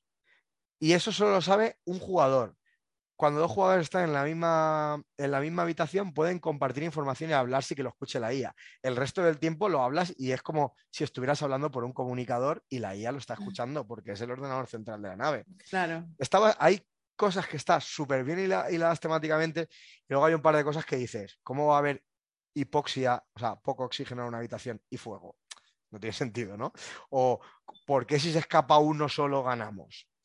O hay alguna cosa así que dice, y igual está explicado en el manual, no sé, pero si estás jugando así a pelo, te saca, te puede, no te saca la partida, pero dices, mm, cogidico con pinzas, cogidico con pinzas. Eh, y, hay una mecánica por la que cuando la IA te espía, te ve los objetos y ve, y ve, tú tienes dos fichas, dos de los objetos claves, uno de cada tipo de estrategia, sabes en qué habitación hay que usarlos y eres tú el único que los sabe. Eso está en una parte del tablero. Pues la IA, cuando te espía, coge tu ficha de uno de los dos objetos se mezcla con una que es una X, se baraja y se le da una a la IA. La IA la mira, pone cara de póker, te devuelve la mm. ficha y la barajas y tú, y, tú no sabes si la IA la ha visto y la, y la IA puede haber visto dónde se usa el objeto o no. Eh, y eso está muy gracioso, porque es como, Dios, lo sabrá o no, lo sabrá o no. Y bueno, luego ya la batalla va avanzando y se, y se va revelando cosas. Y un momento que hablar la estrategia con la gente sabiendo, intentando deducir lo que sabe el AI y lo que no, y había momentos que estábamos hablando abiertamente, ¿no? De, no, tal. Y, momentos de me encuentro en la misma habitación, veo este objeto, el otro no sabe que yo sé dónde se usa ese objeto. Hicimos una estrategia muy guapa porque íbamos a una estrategia clara, nos la reventó la IA y al final, por circunstancias, intentando arreglar la, la estrategia que teníamos muy cerca, fue como, uy, si tú me das esto yo me voy para allá y tú te vas para allá con esta excusa, hacemos esta, estrategia y no se entera. Y bueno, el que me dio el objeto no sabía que yo sabía lo que estaba haciendo con él. Y fue como pim pam pum y en dos rondas eh, conseguimos, a ver, teníamos bastante avanzado el tema, conseguimos que, eh, en el último turno que se podía nos escapamos. En el último, último, último turno. Estuvo tenso, estuvo divertido, es temático y la mecánica es euro, tiene cierto azar, se tira un dado, tienes una resistencia al daño, mm. eh, pero me, lo pasé muy bien, me lo pasé muy bien jugándolo. No, es un juego que no me compraría porque es un juego que a mí me costaría sacarlo con mi grupo de juego, pero sí, si, no sé si nos, escucharán, pero pasé muy, me lo pasé muy bien. me lo pasé muy bien la sesión de juego con estos chicos, espero poder repetir con ellos y si me lo van a plantear, de hecho, me gustaría probar a llevar la IA, porque estaba chula la mecánica, no es el típico el malo que lleva una mecánica y lo ves que no está disfrutando del juego, no, o sea, la IA está metidísima, metidísima y tiene una mecánica chula. O sea, lo, gestionar los puntos de acción, hostia, con el azar de las cartas a ver qué hago yo, hago lo que puedo. Me, imagino que tendrás que gestionar bien la mano y reservarte las habitaciones y no sé, mm, eh, estuvo, estuvo muy divertido. Fue lo que surgió alrededor de la mesa fue muy divertido. Lo que sí eh, suena súper guay, la verdad. Lo que sí que me pasa con ese tipo de juegos que son, tienen esa asimetría es que son un grupo dependientes. O sea, requiere, no grupo dependiente, sino que requieren que lo juegues varias veces con el mismo grupo para que pueda haber varias personas que hagan de malo. Con otros si, roles, claro. si te lo vas llevando de un lado para otro, te va a tocar siempre hacer a ti de malo Ya. o tomarte la molestia Sí. de ponerte a explicarle cómo se juega y Ellos a han ver si la- jugado tres partidas y han alternado el rol de malo. El que, a ver, el que, el que jugó era su tercera partida, y, pero también te digo que en una segunda partida, incluso en una primera, me lo llegaron a ofrecer. Y yo, pensando lo típico de este tipo de juegos, de el que es el malo es el que más tiene que saber, dije que no. Pero yo creo que tiene relativamente fácil entrada. Eh, no estoy leyendo el chat, probablemente Moon esté, esté hablando de él porque lo ha Mm. probado. Em, No, no ha comentado. pero esa, eh, esa entrada que tienen algunos juegos, pues yo qué sé, jugar a un Descent, el antiguo, cuando no estaba la app. Yo jugaba al antiguo, ¿vale? No, de- de- jugué a, la segunda edición que sacaron la app tarde, pero con un Overlord, con un señor Sí, sí, sí. malo. Eh, y eh, tenía que ser claramente el que más sabía jugar al juego, tenía que controlarlo claramente. Pero es que aquí no es tanto, porque al final va colocando fichitas, va haciendo cosas. A ver, es, es- eh, es relativamente complicado ganar siendo la IA, pero bueno, que le- va, va a hacerlo divertido la IA, lo haga como lo haga. Te Sí. pongo un fuego aquí, te pongo un fuego aquí, ¿sabes? O sea, Ya, está guay. está- Suena, suena chulo, la verdad, ese tipo de juegos. Y luego lo que pasa, que ya después de escuchar a Nana hablando de, de los Ameris y escucharte a ti hablando de este, que es medio Ameri, te das cuenta de que son juegos que dejan un poco más de pozo que los sí, euros. sí, sí, sí, O eso sea, es aunque no sea. Y eso hay veces que probarlo mola, porque dices, Sí. "Ostras, es una sensación distinta, ¿no? Yo ya estoy familiarizado con esa sensación porque juego a las dos cosas, pero la primera vez que jugué a Dragones y mazmorras de Mattel del año de la polca, que fue cuando empecé a, la afición de los juegos y tal, yo flipé, dije, pero esto, esto es posible. Y luego ya de ahí me metí en Descent yo por mi cuenta y flipábamos aún más. Luego los viajes por la Tierra Media y no sé qué, y ostras, es, ¿Te acuerdas de partidas de- del Descent de hace un año y pico, dos años? Aún me acuerdo de partidas. Y no me acuerdo de, las, de los euros. Qué guay. A ver, sí, que eso, eso se dice mucho, es verdad. Sí, sí. A ver, hay, hay euros que sí que te pueden dejar más pozo, Sí. como un TTA que te puedes pegar una partida. Yo me- no me olvidaré de la partida que le salieron las tres guerras por la cultura al Fury y nos reventó a todos a guerras. Iba lo militar a saco. O sea, también, o la partida que Chema se retiró porque era el saco de boxeo. ¿sabes? O, o la única partida que jugué yo y que gané. Eso Venías entrenado con la app, ¿eh? Eso no lo dices. bueno, eh, sí que es verdad. Pero más allá también, también tienen un componente que puede no gustarte. Pero yo es eso, que en el momento adecuado con el grupo adecuado me siento a jugar lo que sea y ya. Y de hecho, antes de jugar tanto Euro, también tuve una época de jugar juegos más temáticos y Eurotrash y tal. Y que yo me siento a probar lo que sea. Si yo no tengo, a, a priori no tengo problema. Ya sabes que un Nemesis mm, quiero echarlo algún día, porque yo ese, ese juego lo quiero probar. ¿Qué pasa? Que los juegos que tienen cierta... En este no sentí eso porque era cooperativo contra uno y no sentí eso que sientes a veces cuando estás tú solo por ahí pegándote con cosas. A mí hay una tensión ahí en ciertos juegos que tienen ese- esa interacción de ataque y no sé qué, que me causa una tensión que a veces me cuesta llevarla, ¿no? Pero es verdad que te, que te ofrecen eh, cosas distintas y te ofrecen historias y te ofrecen una, una, un- una carga, una carga temática que es innegable y que hace pues, que te acuerdes de la historia de la partida. Hay juegos para todo y para todos y para todos los momentos. Total. Así es. Síndrome- me ha dicho Moon por ahí que tengo el síndrome. Otro con el síndrome de Moon Noise, ese no es el de Moon Noise. El de Moon Noise es el de arranciarse. Volverse, Arranciarse. sí, volverse ranciete y, que, y perder la ilusión por la vida, que le pasó un poquito a Nana y parece que la está recuperando, pero lo que pasa es que lo está recuperando con lo que no tiene que recuperarlo. Joder, todo esto porque no me gustó el Zapotec. Pues so- solo todo esto viene por ahí. Ah, no. No, eso está superado ya. El Zapote lo jugué otra vez después de la última, de la última grabación y, y es que Muy me guapo. encanta. Es que me encanta. Pues bueno, pues estamos ya, ¿no?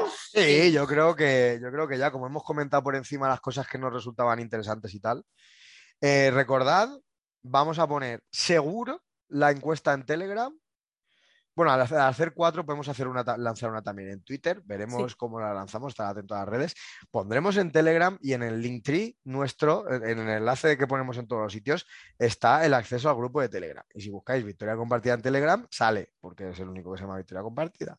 Eso Os es. invitamos a que Esto lo es una despedida. Sí, no hablamos de la encuesta de la pasada. ¡Ay, coñis! Cierto. Verdad. Así un poquillo de. Bien, bien, bien, bien visto. La tengo, la tengo abierta, de hecho, la tengo aquí preparada. Sí. Pues mira. Pues vamos a pasar por ahí. Vale, Eh. es verdad, es verdad. Por eso la encuesta, claro. Puedo poner la encuesta otra vez si queréis. En el EPI de. de- ay, Puedes hablar. Encuesta. Vaya trampa. Es la segunda vez que la ponemos. Resultados de la encuesta. lógica. resultados. Bueno, en el EPI anterior, como está diciendo Ana, hablamos de em, dis- de- eh, disyuntivas varias, diversas y locas todas. Entonces, hicimos una, una encuesta con dos opciones, hicimos creo que seis preguntas distintas, no recuerdo ahora, ¿vale? Eh, Sí, las, que, seis. las, que, las que hablamos nosotros, creo que hablamos de seis y dos cada uno dijimos, ¿vale? Entonces, vamos a, a- a comentarla. Euros con dados que se tiran o sin dados. Un 65% con 34 votos dijo que euros sin dados y un 35 con dados, que se tiran, ¿eh? Estamos hablando. Pepino clásico que todavía no has probado o la novedad que, o la novedad que lo está petando. Un, em- y aquí esta, yo diría que esta votación fluctuó mucho de cómo empezó a cómo acabó. ¿Os acordáis? O no- o no- o no yo estuviste no no me me-. No empezó suena. la novedad que lo peta. Empezó fuerte la novedad que lo peta. Yo, "Guau, ya estamos, ya estamos, los de la novedad. Pues con 31 votos, 61% Pepino Clásico, 39% novedad que lo peta. Esa audiencia aquí que no le gusta la novedad tanto, hombre. Vamos ahí. y la hace como. "Ah". Bueno, Team Naftalina. Team Naftalina. team, a- team Olor a cerrado. olor a cerrado. ¿Qué le recomendarías a un amigo jugón? ¿Un juego temático rejugable o una campaña? Y a mí me sorprendió, pero aplastante victoria de un juego temático rejugable con un 85% de los votos de 27 votos. Sí. Muy bien. ¿Qué preferís en una sesión de juego de una tarde que tenéis disponible entera? ¿Un juego largo de 3 o 4 horas? Varios juegos cortos. Ganó con una victoria bastante contundente también, con un 71% de 31 votos, un juego largo de 3-4 horas. Yo creo que el argumento aquel de tengo poco tiempo y cuando tengo mucho intento jugar lo que no puedo Sí. sacar a la mesa normalmente, Sí. ¿no? Creo que ese argumento cogió peso. ¿Queréis seguir leyendo alguno? ¿Lo tenéis abierto?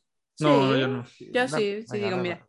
En una situación social con no jugones en la que tienes algún juego, propones tu jugar o disfrutas de la situación y esperas a que lo proponga la gente y si no, no pasa nada. Con un, un total de 29 votos, ¿vale? Con un 55% propongo jugar, ¿vale? Ahí mira, y un 45% espero a que lo propongan. Ahí está un poquito más igualada. ¿vale? Y por último, si se acaba el mundo y acabas en un búnker con otra persona, me encanta lo de con otra persona, quizás es un señor por ahí que pasa en la calle, ¿sabes? de 95 años, ¿vale? Eh, y solo puedes elegir una de estas dos opciones para rejugar el resto de tu vida. ¿Qué eliges? Un juego grande y de peso alto, eh, con un 33%, ¿vale? Pero con un 67%, tres juegos familiares, euros ligeros, de 30 votos. Bueno, Esa es curiosa también, esa es curiosa también, sí. sí. sí. El 67% no quiere jugar una sola cosa el resto de su vida, normal. ¿Sabes? Porque no eliges la cosa correcta. Eso es. muy correcto tiene que ser. sí. Yo es que Pues estaba eso. pensando todo el rato en el TTA, como os dije, con la expansión. Muchísimas gracias a toda la gente que respondió y que, y Sí. que interactúa con nosotros, que nos deja su feedback, sus comentarios. Obviamente, Daju, te queremos. Creo que no Es el único comentario otra vez. Exactamente, exactamente. Creo que no está en nuestro Telegram, creo. Creo que no. Esto ya. Ojo, ojo. Y Ojo, está en ¿eh? el de Funati Channel, ojo, ¿eh? Y está en el Ojo. de Fnatic. eh, a mí me está hiriendo eso, ¿vale? Me está hiriendo poco a poco. Pero, pero nada. Comen- comentario como todos. siempre diciendo que es Team Guilla, que está de acuerdo con Guilla. Te queremos mucho, pero Hombre, siempre sí. Guilla y Sí, Guilla. pero Guilla, Guilla. Venga. Yo también tengo mi fan, Guilla, ¿eh? Yo, mucho más, mucho más. Yo no, lo que yo tengo no. yo, déjamelo. Yo no, lo que tengo yo. Yo no tengo ninguno. bueno, Pues nada. y nada, pues eso, gracias por comentarnos. Gracias a los que participáis en el, tele- en el Telegram. eh, gracias a Gracias a la, a la por aparición estelar de Iván. Exacto. Gracias al chat que ha echado fuego. eh, Sí, mucho- Muy guay las aportaciones. Eh, y nada, vamos a comentar un poco las redes y, y ya está. Voy a, dejarme, voy a dejarme preparado el fin de programa que luego no lo encuentro nunca. Eh, ya está. Guilla es guilla arroba juego a fuego en Twitter. Eh, Nana es arroba yo en Twitter. y yo soy arroba la mesa de Divis en Twitter e Instagram. Tenemos una cuenta que es arroba victoria en Twitter y arroba victoria compartida en Instagram, donde colgamos, si queréis enteraros cuando vamos a publicar el programa y todo eso. Y, y nada, pues muchas gracias por escucharnos. Adiós. Adiós, gente, que vaya muy bien. Nos vemos en las mesas. Chao.